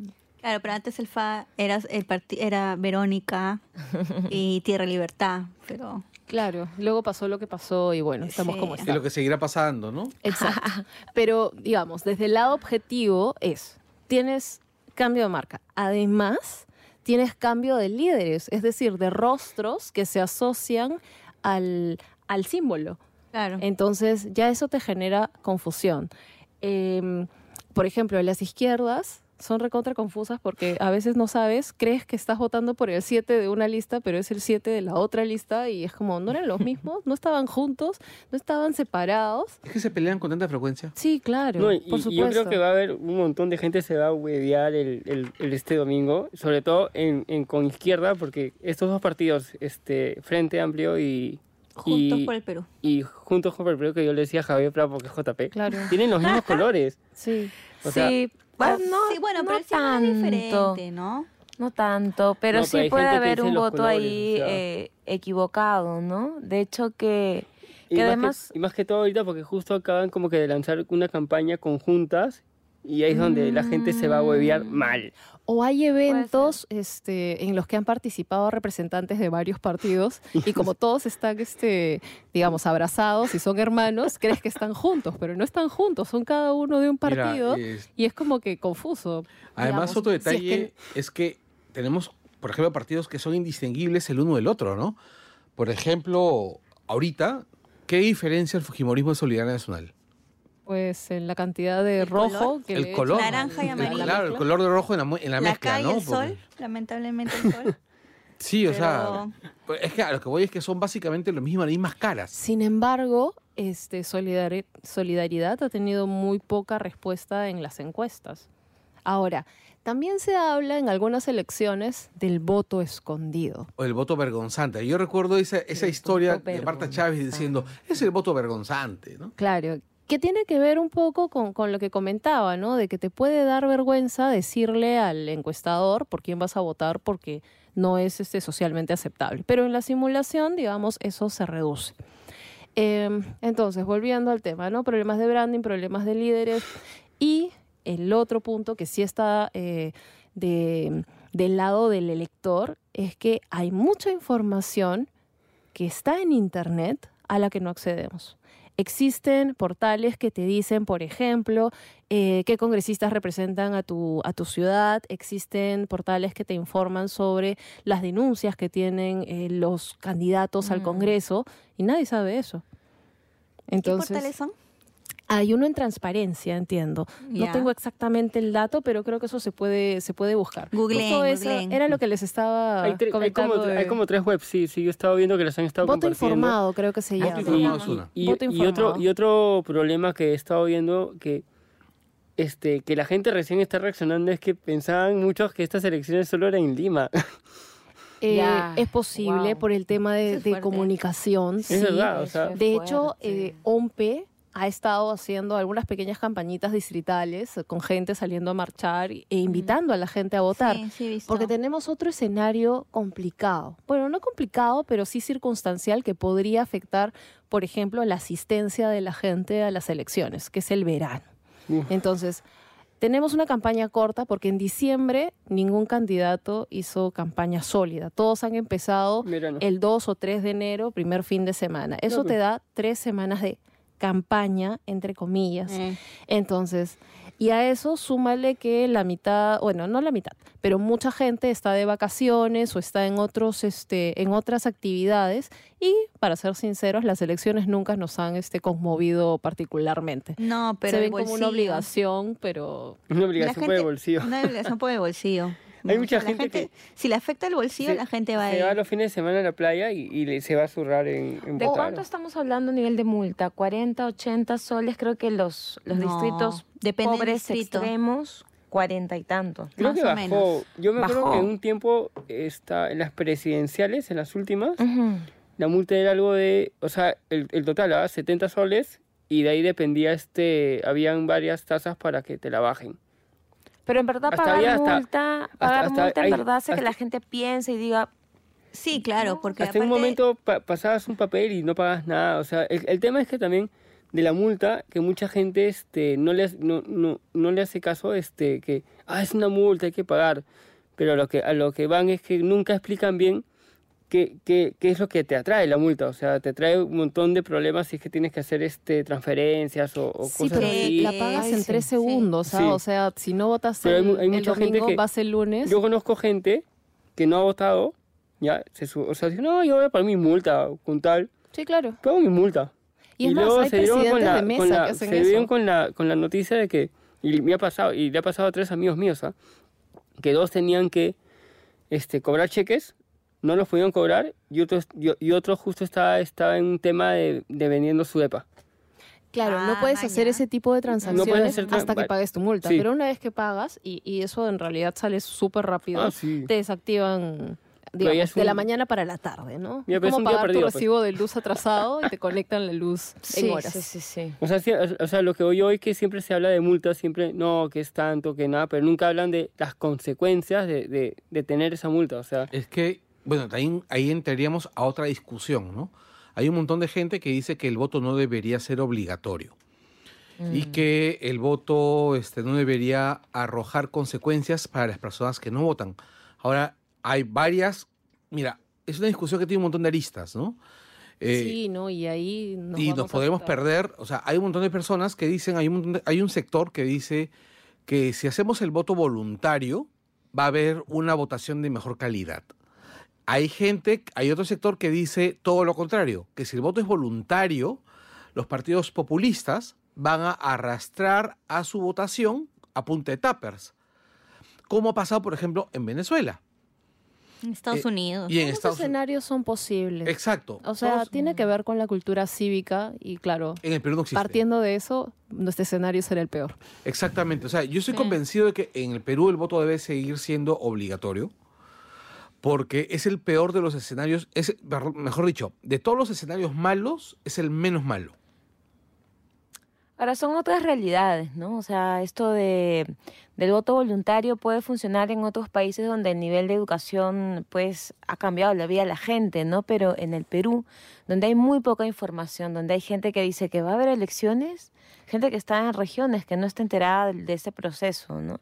Entonces sí me parece que habría que, que tener en cuenta el contexto y yo creo que más allá de que es verano y todo lo demás, yo creo que la gente no tiene ganas de votar porque en realidad hay un desencanto con la política, Totalmente con de la propuesta eh, de eh, política, con las propuestas de, de los candidatos y que durante tanto tiempo, en verdad, cambios así de la estructura social, económica del país que le cambie la vida a la gente, ¿no? Mm. en términos de derechos, de vida digna, pues no ha ocurrido. Entonces, además de todo, vamos a gastar no sé cuántos millones, porque la gente lo dice, ¿ah? Sí. vamos a gastar un montón de plata y millones y millones de soles en elecciones para un año. para un año y medio. Y mucha qué gente, van a pi- y hacer hay mucha en gente que no sabe que es un año y medio de... No, y, y hay otro Piensan que es este, que piensan que es este lo normal, cinco años así. No, no. O sea, le- pero eso, digamos, también tiene que ver con eh, dos temas, ¿no? O sea, definitivamente el tema del acceso a la información en, en ciudades alejadas o en, o en comunidades alejadas es un problema. Ah, no, y Pero viene siendo que tengas este, este una maestría, doctorado, tampoco te convierte en el ser Ah, más y- informado este, eh, políticamente. Ah, no, sí, ¿ah? Ah, bueno, Sí, claro, no, no tenemos- tiene nada que conocemos, ver. conocemos bastantes personas que están súper bien formadas y que políticamente tienen una visión, pues, para el culo. Así es. O, o no, no solamente una visión política, porque finalmente si tienes una visión política, ya es tu opinión y tu postura. Y has hecho algo para lograr esa postura. Pero, por ejemplo, eh, que no sepan cuáles son las labores de un congresista. O sea, Bueno. los paneles que están aquí en la Javier Prado son escandalosos. Gente que te dice por una pensión más justa en los colegios. Y es como, wait, el congresista no va a, regular precios de educación. No. O alguien que te dice, Al contrario, el este, congresista vamos a dar decirte- más seguridad. Para eso tienes que ¿Has ser visto el, co- el ministro. comercial de este, de este chalaco que dice para evitar la robación? La Ah, ya no robación. te Ah, no, pases. sí, hay unos que se han comenzado a agarrar de, La de, len- de este robación. lenguaje Que digital. me parece A mí bien. no, o sea, está bien, pero lo que voy sí, es que todo pero- comercial son cosas que no puede hacer un congresista. La tía Rosa María Palacios ha estado tratando, ha estado haciendo una campaña para, para explicar cuáles son las funciones de un congresista. De hecho, hoy día revolcó una congresista que- a una candidata que no, que no sabía dónde estaba parada. Le decía, ¿y cuáles son sus propuestas? Tal cosa, pero eso no lo puede ser el congresista. Exacto. Pero, y tal cosa, eso tampoco. Y esta otra cosa, pero eso tampoco, señor. ¿Usted sabe para qué está postulando? Claro. ¿De dónde era esa, esa candidata? Era del par de creo que era, creo que era de, de Juntos por el Perú, ¿ah? ¿Ah, sí? Este, Eso de eh, todo, no, no, Wow. recu- no recuerdo qué partido era. Ah, era de Somos Perú. Ah, somos Ah, Perú. ya. Hay una que se ha lanzado, no sé si eran por, por, por subir el sueldo mínimo, no sé si a 1.500 o a Claro. 1.500 soles. O sea, yo dije, ¿cómo vas a subir a 1.500 soles el sueldo mínimo de frente? Pues ni a... Son procesos graduales. No, además que no tiene No. nada que ver Ah, no, con no, el ya Congreso. me acordé ya. Así es. Era, decía, la canasta familiar mensual, este, según ella, no sé si es verdad, o sea, como hace, hace tiempo que no veo eso- esos números, es, tiene un costo de más de 2.500 soles, Mm. ¿ya? Según ella. Ujú. Por eso va a subir el sueldo mínimo a 1.500 soles. O sea, lo real es que la canasta, lo, lo que ganan los peruanos promedio no les alcanza para una alimentación digna, ¿no? O sea, Sí. los chicos tienen anemia, la gente no está alimentada dignamente y todo lo demás. Lo real también es que desde el Congreso se pueden hacer, yo creo que reformas importantes en términos laborales que le permitan a la gente tener un trabajo digno, tener un salario que les permita alimentarse, Ya, pero no alimentarse es bien, directo. ¿no? pues. Tener una Claro, exacto, eso. atrás. Lo que a mí me preocupa es que eh, tenemos un, un Congreso, bueno, la institución misma está desprestigiada, no hay confianza, y que todo esto se deposite meramente en el poder este, ejecutivo, en el presidente, ¿no? Es que es, es lo que se ha producido. Sí. O sea, la Y gente. eso sí es peligroso. A mí me parece sumamente peligroso porque si bien eh, eh, tenemos esto del equilibrio de poderes en, eh, en la teoría, pero en la práctica, con el desprestigio de una institución tan importante como el Congreso, el poder del Ejecutivo puede crecer. Ahorita, digamos, Vizcarra con todas sus cosas no ha quebrado el Estado de Derecho, pero de aquí adelante, Bueno, es un, quien es un venga es un, es un es ejecutivo débil peligroso, desde- ¿no? desde- por diseño. ¿ah? Pero Por- en ese caso, creo que los tres poderes están desprestigiados. Ah, Así es. sí, Entonces, Ahora. Justamente yo pienso que el Congreso Pero se el disparó Congreso al pie. más. El Congreso, El el Congreso Congreso más. se El desprestigió Congreso más. solo. El Sí. Congreso mucho más, y a mí sí me preocupa, o sea, me lo pienso cada cierto tiempo y sí es preocupante que el Congreso eh, esté tan desprestigiado. La institución, Bueno, no, no- los congresistas, bueno, ya la no- institución. no va a en mejorar. sí, ¿no? No va a como- mejorar en el corto como un- Gradualmente va a mejorar. Por eso digo, en el esperemos. corto plazo. Yo espero, en corto yo- plazo no. Yo pero- creo que va a ser más rápido que la gente recupere la, la fe en el Poder Judicial a que la Ah. gente recupere la fe en el Congreso. Uy, difícil. Uy, ¿ah? en el, sea- el Poder Judicial es casi, ha sido casi una mafia, ¿no? Por eso. Gobernada, Difícil. controlada O sea, para- por un para- partido político que es el APRA. O sea, Sí. es, es en verdad... Este, El APRA es un partido de abogados, pues, fundamentalmente. Pues. Claro, pero el, el sistema judicial se ha ido sacando la pus, sacando la Ah, pus. sí. Entonces Y la gente que como que ya está mirando sacar- una reorganización. Y ese acto ha sido muy público, ha sido un acto fagocitador, además, ¿no? Donde se han ido de- devorando a sí mismos, han ido peleándose, y aparte que es un acto de masacres, ¿no? O sea, yo, es que yo, públicas. yo creo que ahí han hecho, han hecho lo que, lo que todo el mundo quería, que, que todo sea así este, visto, o sea, porque habían cosas que se hacían pero que quedaban, que no se sabían, en cambio vieron al peruano le gusta el show, a que darle show, pues, o sea, aprendieron todo- exactamente. aprendieron todo lo que en un momento hizo Montesinos con Laura Bozo, shows. Pero Exactamente. ahora un show para demostrar que oye, estamos limpiando esta vaina de... Ahora vamos a ver qué, qué- con qué nos topamos También. en el Congreso, ¿no? Volviendo al tema de, de las elecciones en sí, eh, un comportamiento, digamos, clásico es que se tomen las decisiones de voto en la puerta o en la cola, ¿no? Ahora, lo que normalmente Ah, las sucede es que la encuesta del... La, supuesta encuesta que no es este pública, pero que todo el mundo tiene, ya sea de manera directa El menú, o el este o en meme, este, digamos, sí ayuda a, a determinar cierto porcentaje de votos. ¿Va a es- haber menú esta, este, este, Sí, a. Siempre hay menú. Siempre hay. Siempre hay menú. Siempre más, hay. O sea, ¿sabes que ya están tomando, que ya están preparando el menú? Ah, bueno, no, porque yo no veo esas encuestas, pero entiendo que sí hay una que sale el sábado. No estoy segura de qué empresa. Es más, va a haber porque esas son las encuestas que, que, que, que mucha mandan gente... a prensa extranjera. que- Ahora, que mucha gente toma para hacer su voto diciendo yo voy a salvar al Perú. Que se juran que porque van a votar por, o ya sea el, el mal menor o el Sí. buenito, ahora, algo muy pero es la costumbre peruana. es que además de, de no conocerse las, las funciones de un congresista, es que este, en año y medio o en año cuatro meses, que entiendo es el periodo, ¿qué vas a hacer, no? Claro. Entonces, escucho comentarios ya de temas personales, ¿no? Este, de. Oye, ¿cómo vamos a votar por este pata que va este, a tumbar el modelo económico? Ay, Y es como, este, disculpa, pero en año y medio, un congresista solito ahí con su bancadita de dos personas, Oye. ¿qué se va a tumbar nada, pues, Oye, ¿qué- no? ¿quién, quién ha hecho semejante brutalidad? Ay, no puedo decirlo. A mí, a mí lo ya me imagino quién es. A mí, a mí lo único que me, que me ha dado miedo de esta vaina, de estas elecciones, es este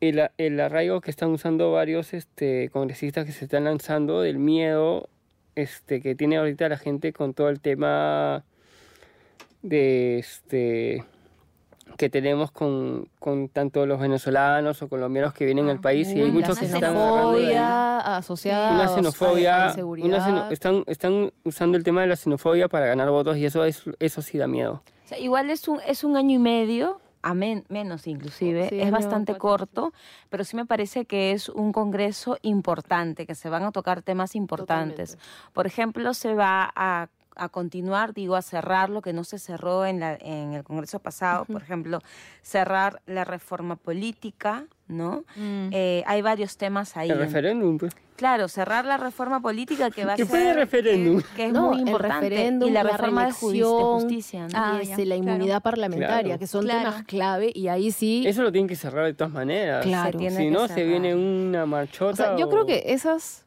podrían ser como que las prioridades para decidir por quién voto y por quién no, pero de Pero verdad, nadie les ha hablado.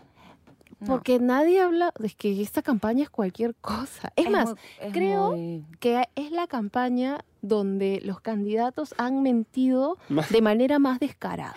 O sea, no sé si por ignorancia o con intención, pero que yo te diga como postulante al Congreso, oye, voy a este, hacer una pensión escolar más justa, es una mentira. Y es una mentira Ah, sí. que puedo ya, a ver, no sé qué cosa es peor, pues, ¿no? Que te quiera mentir o que no sepa a qué chamba estoy postulando. Sí, hay otros que O sea, están, en hay otros están es que diciendo que van a, este, en el cabello que ha pasado, este, que va a sacar al ejército a las calles. Ah, sí. Acá también en, Pero eso es como cuando postulaba el, el imbécil ese de. El que se quedó con cambio 90. Reyardo se lanzó a la municipalidad y dijo que iba a poner el ejército a ordenar Lima. Cuando, Ah. cuando este, el alcalde no puede ordenarle al ejército. Tampoco le puede ordenar a la policía. Coordina Exactamente. con la policía. Exactamente, no puede hacer nada. Pero el, el pata ya hablaba de. Pues el pata fuese el presidente, pues, ¿no? Pero acá sí hay, o sea, Sí. varios están agarrando el tema de seguridad, pero, o sea, con cosas que no pueden hacer. Y en Fuertísimo. realidad casi todas las Mm. propuestas van al miedo. Sí. ¿no? Ahora, otro- que no te roben, Sí. que no te hagan pagar de más, que no Te este, quiten el trabajo. te quiten el el trabajo. trabajo. Y, y en realidad creo que no va por ahí, ¿no? Ahora, un detalle importante, eh, me parece, es que muchos de estos candidatos opinan de esta manera, o sea, sueltan este tipo de cosas, en principio porque no conocen, no saben que no pueden hacerlo. No saben en qué se meten. Sí, claro. Exactamente, es que desconocen totalmente. Por ejemplo, hace unos días estaba, estaba viendo una entrevista otra vez de la tía Rosa María a un señor que, que había comenzado como portero del Senado y ahora tenía una cadena de, chif- de, perdón, de cevicherías. Y el señor tenía una serie de ideas bastante folclóricas, ya este, el señor, pero tenían sentido. Ahora, la mayor parte de ellas, este, ¿cómo se llama? No eran realizables. ¿Entiendes? O sea, por más, no solo deben tener sentido, deben estar dentro de las posibilidades de acción de- del Congreso, que son muy pocas.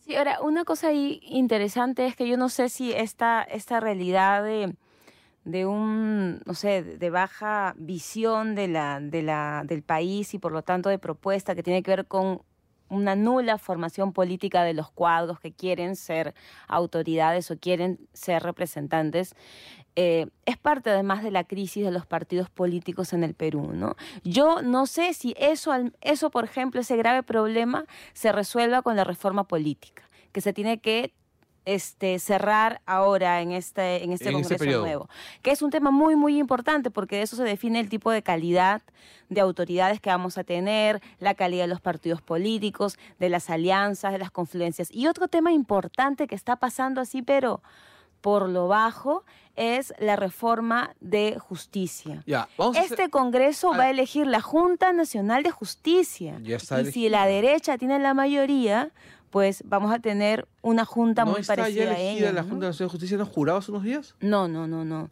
La tienen que elegir ahora. La tiene que ratificar este nuevo Congreso. Eso es lo que yo sé. Pero no acaban de. ¿La Junta Nacional de Justicia no acaba de jurar hace unos días? No. Mm, Creo Eso que sí. lo que- No. Los tíos estos, este... acá- ¿Lecaros? ¿Te, te refieres a Lecaros? No, la Junta Nacional de Justicia ya está en funciones desde hace unos días. Es más, este, ¿cómo se llama? No, sí, no, no. tiene- ¿Mm? sí, juró como séptimo integrante de la Junta Nacional. Claro, la Junta Nacional ya-. Ya está elegida, ya está elegida la Junta. Mira, a ver, Sí. a ver, vamos por partes. Te doy la razón en la que eh, ordenémonos. Yo creo que lo que ocurre es que en esos estos 16 meses lo que se tiene que hacer es priorizar determinadas cosas. Una de ellas es, como dices, la reforma política. Tiene que salir una ley de partidos políticos sensata que ordene no solamente lo que ha hecho mal el Congreso anterior, por ejemplo, quitarle el voto a los, a los peruanos en el extranjero, sino que al mismo tiempo también establecer cosas como el tema de la el tema del el tema de la valla electoral para alianzas y todo lo demás, remover este jurado nacional de elecciones, cambiar la estructura del jurado nacional de elecciones, no sé si será posible o no, pero tienen que hacerlo. Eh, terminar la reforma de la reforma de cómo se llama del sistema de justicia, sí, se tiene que terminar. ¿Por qué? Porque hay algunos tipos de cosas que, que han quedado en el aire. Por ejemplo, yo recuerdo una discusión que hubo y que se tuvo que transigir y que creo que ese sería el momento de retomarla sin transigencias. Por ejemplo, decían que los jueces no podían tener filiación partidaria y al final, este, ¿cómo se llama? Se tuvo que atracar que la tuvieran y suerte que la Ah. declararan. ¿Por qué? Porque han habido un montón de jueces apristas. Sí, pues. O sea, recuerden a Peláez declarando a Alan inocente de todo cuando Peláez es, es tremendo aprista. Fiscal de la Nación, ¿no? Claro.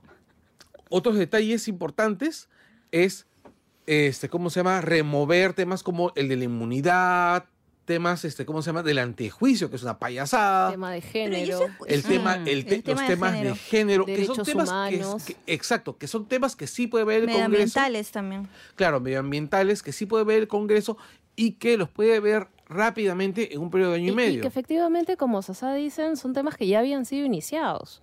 Entonces, se puede retomar la agenda y aprovechar en el tiempo para, para llevarlos a cabo. Pues.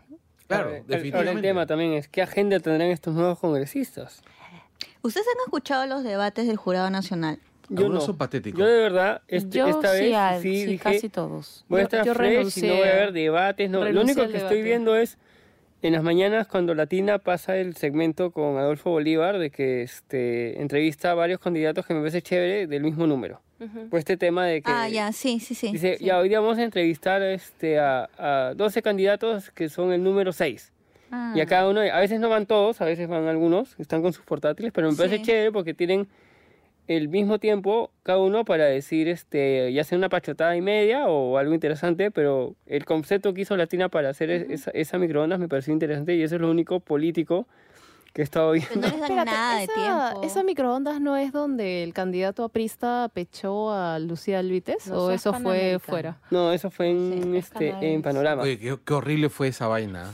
Qué horrible fue De esa vaina. en, la- en las mañanas. Ahora, qué horrible es esta generación del APRA. Y ahí hace... Porque y- está y- el otro tipo este, el gordito este, eh, Egus quizá, o... Y justo eso, eso me ha gustado de las microondas de, de, de Adolfo, que él, él trata de que no se, Que no se agreda. no se agregan. No, porque pero, si ve es que cómo se agregan, básico este, en como les, cualquier este, debate, ¿no? O sea, no, una este, cosa ya es no, que- así, como que les hace el pare. Me es pareció, que me una pareció cosa es que chévere. tengamos ideas diferentes y otra Y que me y si- quieras y siendo golpear. él, Sí, claro. Y siendo él un periodista no, no político, o sea... Oye, hasta, hasta la tía, ¿cómo se llama? Hasta Rulitos está, ¿cómo se llama? Haciendo... ¿Ah? ¿Bartra? No, la, la... Carambas, la ¿Qué que tiene? una cadena de, de salones de belleza. Janet Barbosa. Ah, Claro, Ah, está ella Le hizo, el está... pa- le hizo el pare no sé a quién. Exactamente, Oye, o sea, está siendo, algo- está siendo súper sensata, súper ordenada. Algo que me pareció fascinante justo en la época del cierre del Congreso es que todos estos programas de mediodía hablaban del tema. Me parece muy bien. Y era genial. Claro, porque, es una discusión que tiene que llegar a todos lados. Y Sí, sí, traduces el problema en términos del día a día para que todo el mundo Oye, vamos, entienda qué hablamos cosa de, pasa. hablamos de cómics y hablamos de política. Lo, Ese lo es- peor que, esa lo es la que chava, tenemos que se sacarlos. quejaba de eso. O sea, la gente se quejaba, había gente que no veía esos programas y se quejaba de que hagan eso. Sí, había... decían, ay, ¿por qué esas se tienen que meter en política? Pero es, es un comentario Oye, bien elitista. No, es que eso la Sí, no era tanto. Yo decía, oye, Esos esto no está perfecto porque nada. Estaba bien, estaba bien que se el, el informara. core sí. peruano, el core peruano ve esos, esos programas, o sea, No, Sí, y además, sí, sí. o sea, todos como ciudadanos tenemos la obligación de, de enterarnos de política.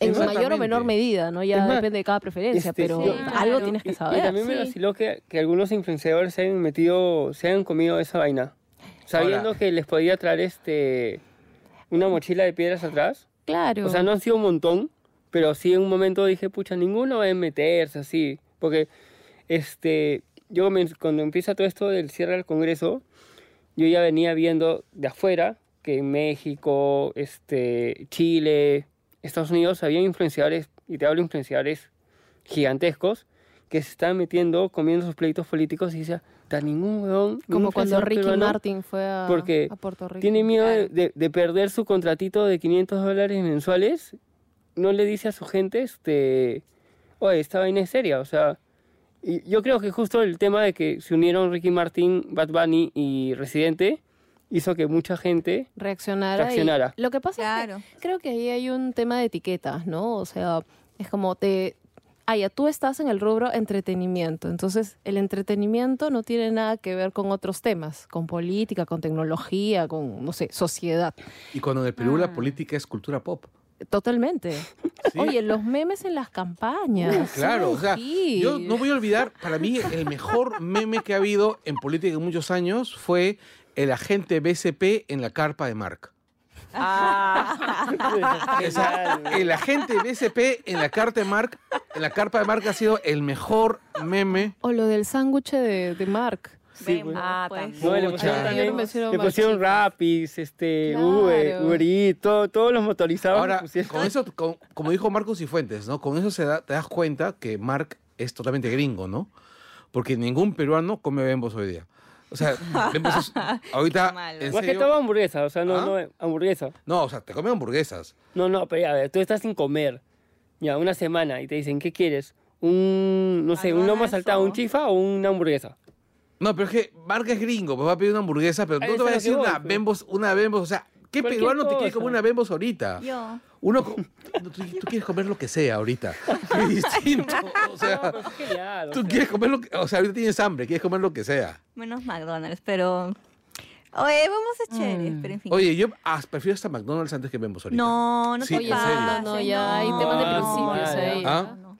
Bembos ya No, no tiene principios. No, no, pero no estoy hablando de temas culinarios. Ah, Oigan, pero el ah, es cierto, me había, olvidado, me había olvidado de esa vaina. Y mucha gente se ha olvidado. pero- sobre... Ya no voy a. McDonald's. Ah, me McDonald's, no, ni a bala. no, sí, sí, no, sí, nunca había más. olvidado ese detalle. Nunca más. ¿no? Decía, decía que Ese el detalle, o sea, formato... el formato de, del debate a mí no me gustó. Malísimo. Tiene Malísimo. un muy mal formato. Muy mal formato, o sea, Sí. Terriblemente ahora, ¿por qué? mal, ¿Te mal pareció ¿Quién lo? ¿Pero quién lo hizo? ¿El jurado? El ¿Los Jurado canales? Nacional de Elecciones. Es el Jurado, Jurado Nacional, de Nacional. Elecciones. ¿Pero pasaron Bueno, en diferentes canales o canales? No, ver, solo ya, en TV pero Perú espérate, y en pero streaming. espérate, ¿cuáles son las observaciones respecto al formato? Varias. Primero que era muy cortito el tiempo. Yo sé que son creo 24 que 30, partidos. 24 partidos. Tres minutos Era- por candidato. Era muy Tres, poco. No Había hasta de un idea. minuto y medio en algún momento. Sí. Claro, pero en total Había una eran como ronda. cuatro minutos Ahora, para cada algunos los ha favorecido.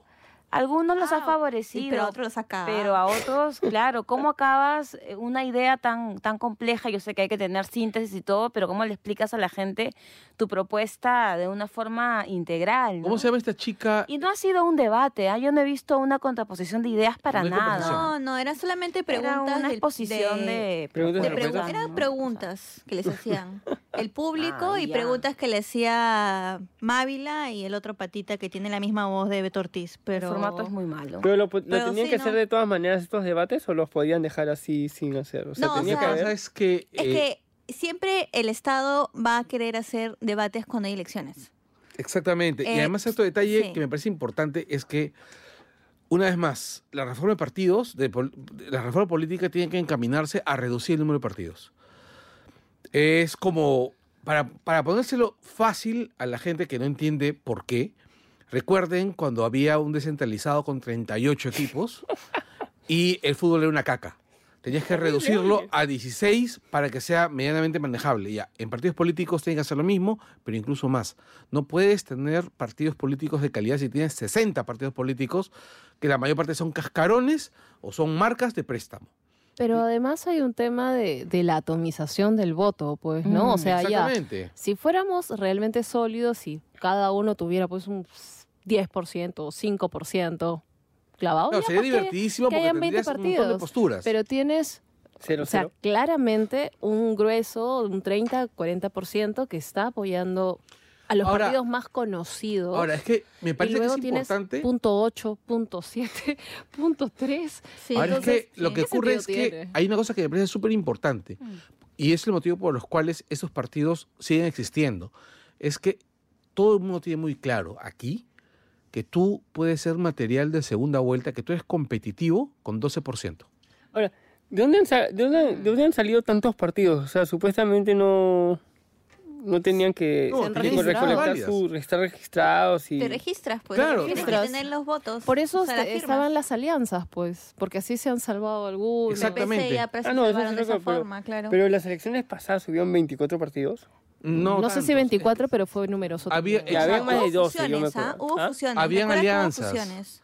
Lo que pasa es que según la nueva ley electoral, si tú te haces, haces una alianza entre tres partidos, bueno, en, en el periodo anterior tenía que ser así, o sea, que era... Pero estás creando un nuevo partido. Espérate, no, es- estás formando una alianza. Una alianza no es un partido. Ahora, en realidad yo me pregunto, ¿no? Esta reforma este, política tendrá, eh, creo que tiene un modelo muy parecido al, al, al del norte, ¿no? Al, al más gringo, esto del bipartidismo, de hacer dos grandes bloques y así ir licuando a los más chiquitos y generar dos bloques que es el bipartidismo que se ve en, en Estados Unidos y que, bueno, funciona porque es una sociedad distinta, ¿no? En España durante mucho tiempo pasó eso, pero ya vemos que no le ha funcionado. En verdad, En el país, también, ¿no? El Perú es un país que, que tiene, Somos que tiene esas, características como para plantear una reforma política que yo creo que tiene la intención de generar un, un, un país co- con, dos grandes partidos. A eso habría que sumarle, creo yo, el gran poder mediático y además el gran poder económico, que es prueba de lo que ha ¿Te pasado. en parece que la reforma política está encaminada a formar un sistema bipartidista? Yo creo que sí. ¿Has leído la reforma? Yo creo que sí. No, no la he leído completa, no la he leído completa. Porque yo veo pero- que el, partido, el proyecto de Tuesta, por ejemplo, no Ujú. está enfocado a eso. El proyecto que presentaron está enfocado más bien a producir pocos partidos, por ejemplo, cuatro o cinco, o sea, reducir la muestra, el- la, la parrilla, de tener 12 partidos o, o 30 partidos a tener 6 o 7, pero sólidos. ¿Por qué? Porque en principio se elimina el requisito de tener un millón de votos, o sea, una- un, de, un mi- un millón de firmas, que es un requisito estúpido porque las firmas se compran, ¿ya? Eh, sino tener militantes. Si tienes militantes y Mm. tú generas internas que además están, están este, ¿cómo se llama? auditadas por el Jurado Nacional de Elecciones. Entonces, y es una, es una primaria, una primaria universal. Abierta. Exacto, una O sea, primaria universal. Pero ahí, ahí puede entrar cualquiera o solamente los militantes. Yo tengo entendido que Militantes registrados. yo tenía entendido que no era así. Me parece que no. Es por eso es que tú tienes que tener un padrón de militantes. Ya, pero para algunas organizaciones también tener un padrón de militantes significa un gran trabajo previo y todo lo Bueno, demás. Digo, no ¿qué sé, de- no sé qué si, clase- no sé clase si las partido no organizaciones políticas de este país estén en, la, en las condiciones Pues por eso- para generar eso. Ahora, las Ahora, que si un pueden partido serán no las tiene las condiciones los recursos económicos para hacerlo. Y ahí sí generamos nos generamos otro debate, ¿no? El financiamiento a los partidos políticos que Tiene vienen que ser de el Estado. otros lados. Del Estado tiene que venir definitivamente. Sí, Claro, pero es que es- Sí, ese es lo que dice la reforma, sí. el proyecto de reforma política. Lo otro es que pase lo que ha pasado con, con el BCP, el Grupo Gloria. Pero y eso, todo ya, está bien, pero eso es corrupción. Estamos hablando, ahí estamos hablando de otra, de otro tipo de cosas. Eh, Yo estoy hablando del proyecto de ley, de la ley de, el proyecto de reforma de partidos políticos. El proyecto lo que aspira es a que los partidos tengan una, un registro de militantes. Y sí, deben tenerlo sin excepción, todos. ¿Por qué? Porque un partido sin militantes registrados no es un partido, es una cáscara. Así me digan que no todos los partidos pueden tenerlo. Bueno, si el partido no los puede tener, pues no sirve, no debe estar. Ya. Dos, el tema del financiamiento. El financiamiento se fina, el- los partidos tienen que ser por medios auditables y la mayor parte van a ser del Estado. Porque tiene que ser así.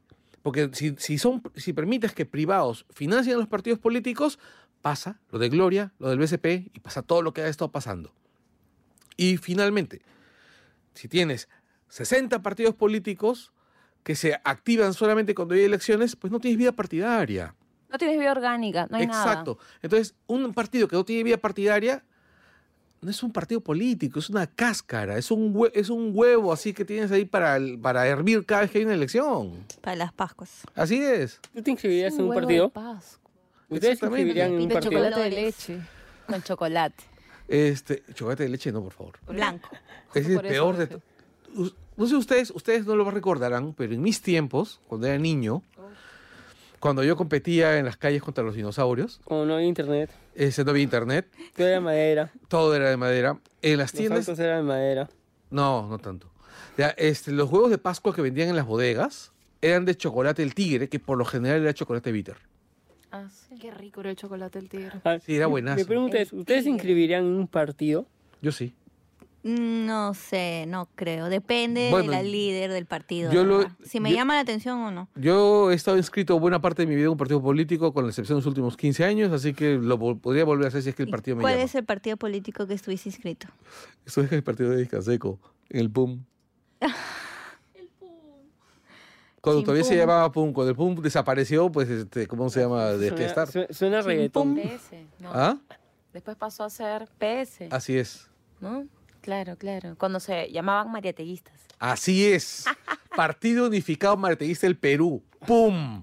¡Pum! Pum, pum, pum, pum. Bueno, además, este, anecdótico para la época, ¿no? Por supuesto, porque Claro. además eh, Discaseco era el- de los más radicales. Claro, Claro, En sí, su pues. momento, después entró en su etapa de rabanito. aunque él lo niegue.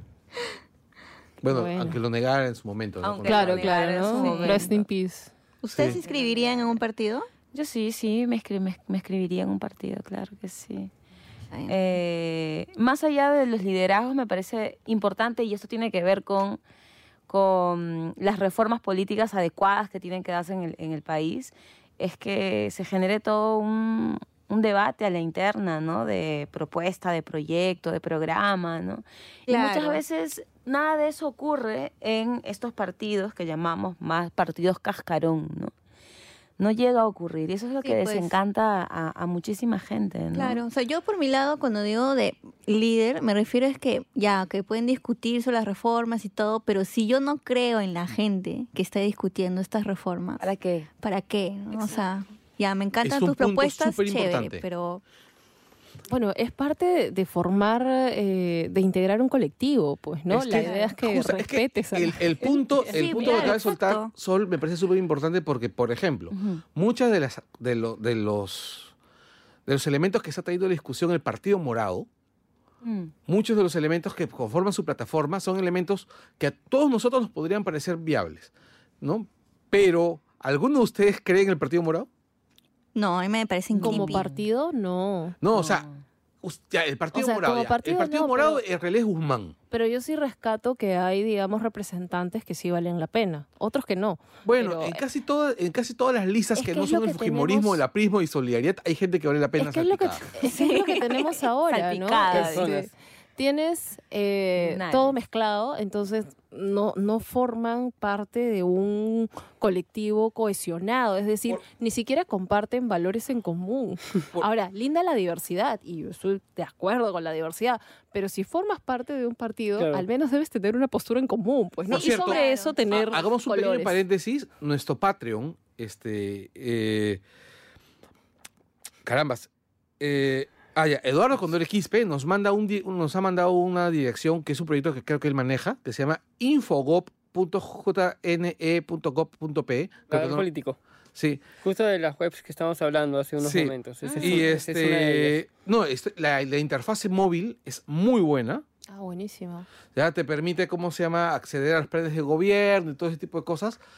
Eh, denle una checada. ¿no? Ese, ese trabajo es súper importante, o sea, etiqueten las direcciones en sus Exactamente, porque Sí. en serio, Ya. en serio, en serio, en serio, por ejemplo, eh, yo tengo claros los candidatos por los cuales voy a votar, porque ya me he hecho el, el- el trabajo de research de cuáles son sus propuestas, y en realidad te estoy votando con- por ellos porque digamos que su agenda me interesa. Su agenda es mi agenda. Ya, pero Pascaulina. no, no eres Pascualina. No eres Pascualina, pero, este, ¿cómo se llama? La de Maitena. No, yo quiero la Giger. Pero el rollo es, necesitan, en serio, hay un montón de gente que no se, ha- que no se ha dado el trabajo de hacerlo y es fácil, está, es un clic. Mm. Es un clic y cinco minutos. Sí, en realidad algunas personas pueden decir, ay, no, qué feo, sea, tensar. Lo que voy a decir a sonar feo, pero, es- no sean es irresponsables, necesario. carajo, es su puto país. Infórmense. No es responsable, no sean flojos. No, es que es irre- No, sorry, pero una cosa es la flojera, otra cosa es la responsabilidad. Si no te puedes dar cinco minutos o diez minutos de tu tiempo para investigar por quién vas a votar, carajo, es una irresponsabilidad. O sea, es... es E- Es su deber ciudadano, en Exactamente, realidad, de estar o sea, informado. es un, es, un- es un deber. Vas a ir a votar. Ya, y después te estás quejando por el Congreso el miércoles que tenemos. Ya, investiga bien por quién vas a votar. Ahora, sí eh, comparto que existe esta decepción, ¿no? De no importa por quién vote, todo va a ser un desastre, ¿no? Eso es cierto. Pero, pero eso, digamos, la única forma de que eso cambie es que empieces a cambiar tú tus propias conductas, ¿no? Ahora, ¿sabes cuál es el problema también? Es que no ayudan. Volvamos al Partido Morado. El Partido Morado ha tenido a dos de sus fundadores metidos en líos en esta semana. Uno es el tío Mora, que lo del tío Mora es doloroso, porque el tío Mora eh, había hecho una campaña, una, una carrera política más o menos consistente. Él es responsable de la SUNEDU, que en realidad es una de las cosas más importantes que nos ha dejado el gobierno Humala. Y se volvió Mike Tyson. Y. Pucha, qué horrible. Se un imbécil. Eh, volvió Mike Tyson? Sí. Ahora, no estoy segura de si se volvió O o, lo era. Siempre fue, fue. y nunca se notó. Mm, Que no eso sé. también es lo que su- suele suceder Mira, con las personas honest- machistas. y más aún honestamente- violentas. Honestamente, el tío ha sepultado su carrera política. Este, es, lo que ha hecho es monstruoso. No, y Sí, hasta ya fácil es a la, triste, a la, la a la- verdad, es bien triste. a la, a la Por cana. Igual Fácil a la cana. Ya se veía, yo recuerdo hace que unos meses cuando saltó lo de eh, las investigaciones de Lavallato hacia algunos eh, exfuncionarios de la Municipalidad de Lima y estaba Marco Segarra, que está investigado por Lavallato y él es el personero legal del Partido Morado, ¿no? Ya se veía Mm, Cosas por ahí complicadas. cosas complicadas, ¿no? Bueno, y también está, el, Cosas también está la pachota de, ¿cómo se llama? De, de- Julio Guzmán, ¿no? El amor en llamas, dice. El amor en llamas. Oigan, Sonic. ya, más allá de lo que él puede hacer en su vida o no, que es una cagada, yo está, el hecho, no, está, el- está el- para mí lo único grave de ahí es que es alguien que ha dejado a alguien en problemas, en un problema fregado, y lo único que ha pensado es en huir. Sí, claro. Ese En es el problema en realidad. O sea, eso para mí te deja claro qué es lo que haría él como, como presidente. Así es, porque no es un líder, es una mazamorra. O sea, yo, yo me perdí de esos momentos porque justo me fui al cine el domingo. Ay, pero no, al volver habían memes, No, es que, es, habían que, gifs. es, que, es que yo cuando salí del cine ya se habían acabado los programas políticos, todo. Y me vengo caminando por. Salaberry desde Replaza a mi casa y en eso entro a Twitter y veo...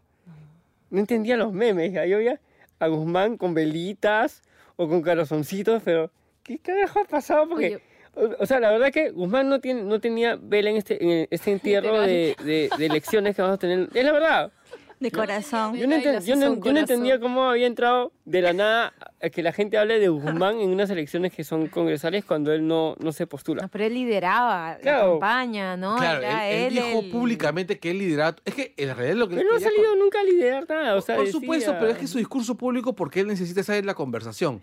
Yo Ahora, a ver, me mato y entro, y entro a mi Me chat de suena un tema patas. de branding también, pues no, Eh, voy a aprovechar la campaña y que Ah, no, todos están claro. invirtiendo en Claro. publicidad para asociar. Pero era un mate de risa porque no entendía Lo ni que han hecho Michi. varios también. Y agarré claro. y me meto a un- a mi chat con mis patas y ahí ya supe todo. Lo peor que que llegué todo desesperado a mi casa a ver si había no había programas políticos y tuve que revisar Twitter y Facebook y al día siguiente recién ver todo lo que había pasado, pero pero viendo luego en un momento ya en estos días no sé si las fotos eran originales o las han este Ah, han eh, vuelto a armar la escena del Bueno, hay algunas fotos que sí este, son evidentemente trucadas, ¿no? La de los globos es como, ¿qué globo permanece Sí. inflado? no, no, no, es que lo del globo también te muestra una cosa. Los globos. Lo de los- está bien, lo de los globos demuestra que el fuego no fue lo suficientemente intenso porque hay un montón de cosas de plástico ahí que están totalmente... Busca. Este, no, es que depende del lugar. Una O sea, explosión y un cortocircuito. así, exactamente. O sea, no ha sido No fue demasiado llamas, grave. creo. Exactamente. llamas. Lo que ha pasado es que... un amago de incendios. sí. Exactamente. No, no, no, un amago de incendio ha sido rápido, eh, lo controlaron muy rápido y Guzmán quedó como un imbécil. Pero, Sí. o sea, hay muchos factores Pero de ahí. hace ¿ah? años, o sea, o sea, ¿cómo, hay cómo salió al Siempre me pareció fabricado. todos ¿ah? debemos tener así guardado algo bochornoso. de- ¿Quién, Guzmán o el incendio? No, Guzmán. Los videos. Me pareció Ah, no. fabricado. Yo siempre lo he dicho, ¿ah? Siempre. Mira, un producto el que, así, el, que, el, que, el ¿no? que ahorita esté Es rarísimo, estudiando eh, publicidad, marketing o algo político, pucha, este, su tesis la tiene que hacer sobre el Partido Morado porque es un caso de verdad de cómo armar un, poli- un partido político este, Mm. del lado marquetero en Perú, o sea... Sí. Mm, sí. bastante bastante inflado. Ahora, lo otro que me que de este de este tema de Guzmán, además de haber corrido de forma cobarde y poco solidaria con una situación de ese picó. tipo, eh, sí Salía que corriendo despavorido, ¿no? O sea, ni siquiera fue Eso, como que ¿no? salió caleta, sino era No, como... corrió. Claro, se ayuda corriendo. O sea, No, no. ¿Sabes, a, qué me, largó. a qué- a qué me recordó? ¿Ustedes recuerdan? Ahora, hace mucho tiempo hubo una película donde una- unían a Gregorio y a Juliana, hacían un crossover. O sea, anda, corre, vuela. Y termina, y el, el, y el tráiler terminaba con una escena de Gregorio que lo, estaban acusando de terrorismo, huyendo hacia la, hacia la a- en lontananza, ¿no? Huyendo hacia, hacia el horizonte, y tú lo mirabas corriendo, y la toma la habían hecho tan mal, ¿ya? Y, y el, el lenguaje corporal del, del actor era tan malo que cuando corría, que se veía pues como un dibujo animado. Corría, Y lo miraba a Guzmán y lo recordaba a, Gregorio, ¿no? Sin corriendo. A Benny Hill. Claro, era súper divertido. Ahora, no, no, o sea, no pasar así también este tema de, de que él es el presidente de un partido y que la compañera, su acompañante o su pareja era, era su secretaria. Hay un tema ahí de poder que me parece claro. que hay Sí, que complicado. decirlo, ¿no? De poder. Eh, Sí, y eso, allá habrá todo a hablar de eso un- recién al día Sí, siguiente, pero por la tarde. todo un tema de infidelidad, qué sé yo, que tiene que ver con deslealtad, no lo sé, pero ahí ya que hay una relación de poder y que se puede utilizar la figura política que te da poder, que eres un hombre, presidente de un partido, y que quien está contigo en ámbito sentimental sexual es tu subordinada, sí me, me dice bastantes cosas, ¿no? y siempre me se ha suena dado eso mucho. en la política. Me bueno, en, la- en todo. Me suena O bastante. sea, ese es un pues. comportamiento el, social. caso, el caso más conocido es el de, el de Clinton. Ahora es el de Ah, Guzmán. bueno. Claro. Este, Y eso, Claro, yo- eso yo de justo conversando- ha sucedido claro. en otra época. Claro. O sea, hoy en Pero- día esta discusión está mucho claro, más sobre el tapete. Yo veía mucha gente que decía, no, Sí. es un tema personal, o sea, este, yo, yo como com- entré tarde a esa discusión, yo dije, ya, bueno, acá lo primero que el pata, ya si ya arregló con su esposa su chongo de que le sacó la vuelta, es su tema, es su tema personal. Pero el tema es que ha dejado a una persona en, en un incendio así no se incendio, o sea, desde que se comienza a quemar algo y dejas a una persona dentro ya es una estupidez. Y también este eh, es un edificio, o sea, hay, hay más gente. Pero Oye, le avisó, creo, al Guachimán. No, se Guachimán, seg- que según lo que, o sea, no está claro, porque lo único que se sabe es lo que él ha dicho, que él dice que al Guachimán le dijo, este, incendio, eh, voy a buscar a mi, a mi gente. Por eso, por, por eso que salió haciendo así. Ah, de repente Estaba estaba que llamaba a su... a su- a Guardaespaldas sus- o algo. A su seguridad, ¿ya? Es lo que Ah, él ha ya, dicho, por pero... eso sale así. O sea, no, no hay más, este... O sea, Ahora, el video no está completo, pues, ¿no? Ah, O sea, de no. pronto suceden más cosas. y no hay, y no hay este y no hay más gente que, que, que diga qué pasó ese día porque ha sido ya dos años lo único que hay es un tuit de un bot de los bomberos Claro. Ah, bueno. que que, lo que ha que registrado la emergencia, ¿no? Claro. Que es lo que normalmente que, lo sucede. que, que alguien se ha matado en buscar ese tuit ¿ah? Sí, claro. Bueno, nosotros este, conocemos al amigo que ha hecho ese, ese lo ese único bot. que, lo único que, que No, es un bot de emergencias Un saludo a- Sí, sí, sí, sí, sí. Bueno, lo único que, que, re- que, que esas- que está quedando de esto, además, es el desdibuje del partido, ¿no? Porque, por ejemplo, tenemos a De Belaunde en una actitud que a mí, la verdad, me, me entristece mucho, diciendo, hemos decidido... No, tengo indicios para creerle a Guzmán. Alucina que gracias a esta- este chongo yo recién conozco a ese otro pata pelucón que aparece con, con Belaunde en las entrevistas. Ah, bueno. Mira, a mí No sabía yo no sabía que existía, yo lo vi. Oye, pues este pata se parece al, al español este también de izquierda. A, a Pablo... Sí, ya. Así, ¿no? sí, Sí. tiene un... Bueno, ya, y bueno, y No le veo nada parecido. al, al o sea, en, al en final... cacharro, no en ideas. ¿ah? Ah, al final, lo que, lo que hoy día está circulando es que probablemente desembarquen a Guzmán, los dueños del Partido Morado desembarquen a Guzmán del proyecto, porque además es un candidato de mierda. O sea, es un tipo Sí. pues feble, tibio, ¿no? Sin capacidad de reacción, ¿no? Y pongan a otro tibio que es el solar, ¿no? Bueno, además ya No también... ¿ah? O sea, Yo con, con, escuché ese rumor. Hoy día lo escuché y la verdad, pero... con todo este Creo. chongo de... O sea, Bueno, prefiero de Solar que a Guzmán, sí. Puede verdad- ser, van por ahí, ¿no? pucha, yo prefiero una piedra en lugar del solar, pero este... pero, pero Prefiero presidente. ¿quién más se podría...? ¿Quién más se podría...? Mira, es una discusión que está un poquito lejos ahorita. Volvamos al Congreso. Este, Sí, vamos por partes. sí, Tenemos un problema este fin de semana. tenemos un problema grave este fin de semana. Felizmente Solidaridad no va a entrar. Que no haga sol, Wow. que no haga calor. Bueno, Felizmente yo voto a que media vaya más cuadra de mi casa. cevichito. Felizmente yo voto a media cuadra de mi casa y normalmente mi barrio está lleno de viejitos. Oye, ¿sabes quién perdió su chamba con, con, con toda esta era digital? Los que te decían dónde votar por 20 céntimos. Ah, sí, claro. No, pero siguen, ¿Siguen? siguen trabajando. Para algunos Como los este, que- adultos mayores, sí. Claro, como también los que te vendían sencillo enfrente de los teléfonos públicos. Ah, Ah, te vendían sencillo. Claro, yo o sea, sí. tengo un vago recuerdo de eso de mi O sea, te vendían, este, como Sí. o sea, tú, te el ibas con ring, tu moneda, como lo, con El el- ring. ¿Ah? El ring, pues, ¿no? No, no, no, no, no, no, no, no. A ver, tú tenías el teléfono Ring, tú comprabas tu ficha Ring en un lado y buscabas un teléfono público que funcionara. Y esa es una cosa. De ahí eh, llegaron los teléfonos públicos monederos de Telefónica. Funcionaban con moneditas y con una tarjeta que se perforaba, Ah, ya, que no ya, se leía. Pero el rollo es que nunca tenías sencillo. Tenías, cuando necesitabas sencillo, no teni- que querías una llamada, no tenías sencillo y nadie te quería cambiar en las tiendas. Entonces habían señores, por lo general viejitos, que estaban sentados con su cajita y te vendían sencillo.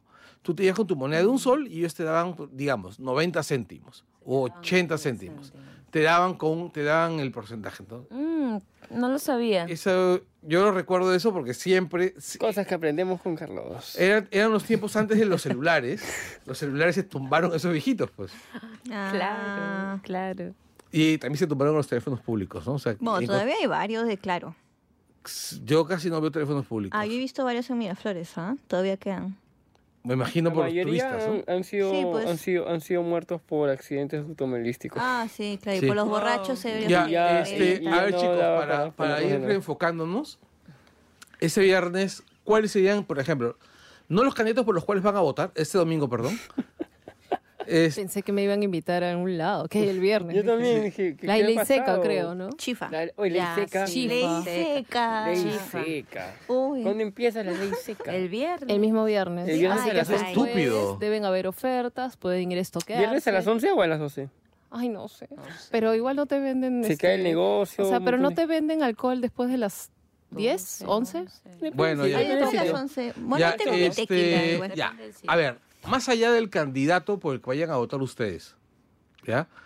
¿A qué otros candidatos, no su candidato, por el- no el candidato por el cual van a votar, sino a qué candidato de otro partido les gustaría ver en el Congreso? O incluso de su misma lista, pero no van a votar por, por ese candidato, pero les, pero les gustaría verlo en el Congreso. Bueno, yo de mi lista no voy a votar por Cochero, Oh, pero sí me gustaría verlo en, en el Congreso. Y este me gustaría ver a Jorge Rodríguez del JP en el Congreso también. Pero es porque es tu pata. ¿Qué?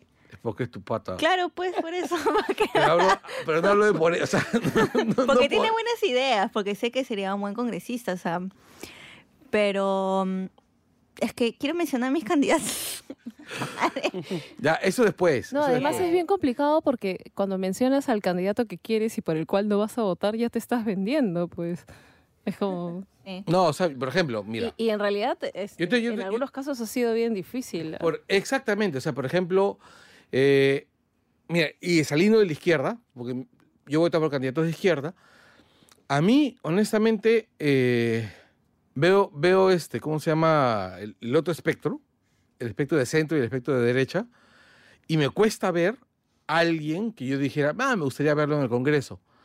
Pero haciendo pues balance de más y de menos, me gustaría ver a Costa en el Congreso. Me gustaría ver a Costa en el Congreso o me gustaría ver a la AMES en el Congreso. Pepi. No me gustaría ver a Pepi en el Congreso. ¿Por qué? Coincido. Coincido, ¿no? ¿A Mm, Pepi no? Por el tema de las, de las boletas, por Ah, el tema bueno, de las sí, boletas, claro, por el ya. tema, por un montón de temas de administración de la PUC, que cómo se llama que, Sí, que- es verdad, me había olvidado de eso. Sí. Ok, no digo nada. Ya, eh, pero por ejemplo, de la izquierda, a mí, esta, esta chica, este, ¿cómo se llama? Que estuvo en el debate, que no, me- no me acuerdo cuál de los dos partidos de izquierda es, la, la que es de Gabriela. Sexuales, Este, Gabriela Salvador. Gabriela Salvador. Frente Amplio número 6. Ya, frente- no voy a votar por ella, pero me encantaría verla en el Congreso. A mí me gustaría ver a, a Rocío. A Rocío, me gustaría ver a Rocío, me gustaría ver a Cochero también. Mm. A Gabriela, a Gabriela, a Isabel Cortés, que es Ah, la trabajadora a del. Cortés. Sí. A Carlos Rodríguez, que es un dirigente sindical de telefónicos. Sí, sí, sí, lo he visto. Sí, sí, sí, sí, que le ganó a- en el Tribunal Constitucional, un, no, no recuerdo muy bien, pero esto de los tiene una trayectoria, una trayectoria una muy, muy importante, ¿no? Y en verdad es un compañero que ha luchado un montón. Además es importante gremio. tener gente de los sindicatos Sí. este, en, Sí, en sí. el Congreso por varios motivos. El principal es que la gente tiene que entender que los sindicatos son necesarios. totalmente necesarios, ¿no? Entonces sí me parece que ahí este hay muchos, hay muy buenos cuadros por los cuales yo apostaría y me gustaría verlos en el Congreso peleando, ¿no? Sí, sería Por quienes no, quienes definitivamente no, Hay partidos completos que, que tengo hay, hay partidos completos que... A mí Belaunde eh, me parece, no sé, en la legislatura pasada se aprobó por 10 años más la extensión del régimen laboral agrario, que es lesivo y explotador para los trabajadores de la agroindustria y uno de los que votó a Mm. favor A favor de ese, de ese, de ese régimen, ¿no? Donde están los Klimper y los Olachea y todos estos señores dueños de medio Ica y, y otras regiones, fue precisamente Belaunde, ¿no? Mm. Y ahora con lo de Guzmán, bueno, se desdibuja más, ¿no? Así que, nada. Ay, a mí me encantaría ver a Gaela Cari. Ah, a mí Sería también. espectacular. Igual Creo que necesitamos ese tipo de diversidad en el Congreso. Sí, Y también. que sea visible y que sea una autoridad y, y- Sí, y me que tenga encantaría. espacio Me encantaría. Está- Mira, no lo mencioné porque no, no recordaba su nombre. Recordaba su look. Me encanta verlo así con su sombrerito, verla con su No, sombrerito. y además, su- este, o sea, tiene la, la fusión, es- es como eh, está vestida típica y es trans y chévere. Es pues. no, es bien paja, me parece muy paja. Este. Mira, Es ella misma. sí, pues es, Es ella misma, sí. Sí, Tal cual. tengo... Y se puede dar el lujo de serlo, que es lo, es lo más paja. O sea, hace 10 años no hubiese sobrevivido a la calle. Sí, claro. Ya, eso también me parece muy paja. O sea, que, que también, o sea, también hay que demostrar que de alguna manera también hemos avanzado como sociedad, ¿no? Algo, ¿no? Ah, Sí. no, Sí, no, yo sí, claro. creo que... eh, Se ha avanzado o sea, algo. De pronto no es el ideal para, para muchos, pero hemos dado saltos Enormes. respecto- enormes respecto a 20 años atrás, 10 Sí. años atrás. Y se tienen que dar. Bueno, es que también es el, también el, rollo está- es que si no se pelea por más, no vamos a tener más. Exacto. Eh, va, por ejemplo, yo hay partidos que no quisiera tener en el Congreso ni cagando. O sea, o sea, Ay, bueno. o sea, más allá de la pre-solidaridad que, Que van a estar. que no van a estar, no, no, no quisiera ver a nadie de, ¿cómo se llama?, de Fuerza Popular, no quisiera ver a nadie de Acción Popular, Y van a estar. que van a Sí, estar. claro. No, además estás hablando del top 4. Sí, Sí. pero claro, o sea, el lapicito tampoco, ¿ah? El, ¿Ah? el lápiz tampoco, ¿ah? que es el cerrón. Los pescaditos. Oye, tengo miedo con Frepap. Va a entrar, Ay, pero está también- Free Papa? alto, ¿no? ¿Quién No, está no, dirigiendo el loco. No, Frepap no, ahora? no, no Chibolín. tengo Frepap ahorita. No, El no, Frepap Frepap. este, para, para No, presidenciales. no, pero Frepa, o sea, Frepa, ¿quién lo está dirigiendo? ¿Siguen las familias de... de Ataucusi, no. Sí, sí, o sea, me sí, imagino que Ataucusi. sí, Sí. están vinculados todavía. Sí, todavía siguen hijos. recontra vinculados. No, no, Pero no que sé yo- si la familia, pero no, yo, sí, de no, hecho, la yo, recu- comunidad. yo recuerdo Ah, que sí. parte de la familia como que ya no estaba en política y otra parte sí, o sea... Pero ya, Pero son vean, un montón. eh, Chibolín es quien está moviendo esa vaina porque, bueno, La plata, pues. porque sus amigos militares se empiezan a retirar en esos años, ¿no? Se empiezan a pasar... ¿Eran sus amigos pues, extraterrestres? No, en realidad los militares que lo protegen, ¿no? Pero, este, lo- como decía... pata, qué miedo. Bueno, eh, ¿por quiénes van a votar? Ya entrando en materia. Ya casi cerrado, creo que voy a votar por, por Cochero y por Gabriela. Sí. Ya, a ti no te pregunto, Rocío, este, perdón, Sol, porque ya sé que por qué ibas a votar. Voy a votar por Rocío Silva Santisteban, número 2 del Frente Amplio, y Gabriela Salvador, número 6 del Frente Amplio. Más bien quería mencionar, amigos, por si acaso, no hay voto cruzado. Solo pueden votar por un solo partido, así que tengan cuidado. Así, hay un montón de gente que se está confundiendo Sí. con eso. Ya, Así es. este, tú, Yo, este, justo estoy, estoy, estoy esperando, pero de todas maneras eh, voy a votar o por Frente Amplio o por Juntos. va Tú, vas a decidir con las últimas encuestas, Sí, ahí a más ver que cuál todo pasa para la valla. Más que todo para ayudar a... O sea, tenía pensado, tenía pensado este, votar por, este, por Rocío y por el Bigotón. por Farid. Claro. Ese- no, no, por el tío... Por Cochero. Por Cochero. Ah, ya. Pero si en un momento, si, si llego el, el sábado y veo que ya entran, prefiero claro. ayudar a otros de Es que izquierda. ese también a- es el, el otro tema, ¿no? O Es sea, el- si Sí, ya hay pues. candidatos fijos, es como, O sea, no necesitas mi voto, por- necesitamos diversidad. Yo voy a votar por Juntos por el Perú, por el 7 de Jorge Rodríguez y por el 20 de Isabel Cortés. Chabelita. Chabelita al Congreso Sí. y Jorge Sí. al Congreso. Que sería pajísima que entre, ¿ah? Sí, sería bien bacán. Este, bueno, yo voy a votar por el Frente Amplio, voy a votar por Rocío y voy a Yes. votar por Farid. Ah, Farid. Matuk. Sí, Sí. Sí, Farid qué Matuk. bueno. Este, ahora, me parece importante que hagamos esta precisión ahorita, que es, sean responsables, tengan huevos, háganse cargo y dejen de votar nulo o viciado.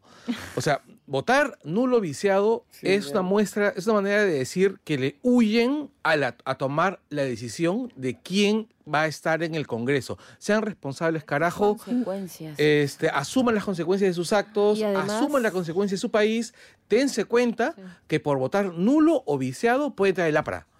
No sean idiotas. No, es que de hecho eh, el nulo viciado te, te reconfigura la distribución de los votos válidos. y eso Así es, lo que se lee en las encuestas. Es decir, lo que en absolutos, o digamos, o tomando la, la totalidad de la muestra es, no sé, eh, 4%, si no cuenta los votos este, blancos viciados, se puede volver 10%.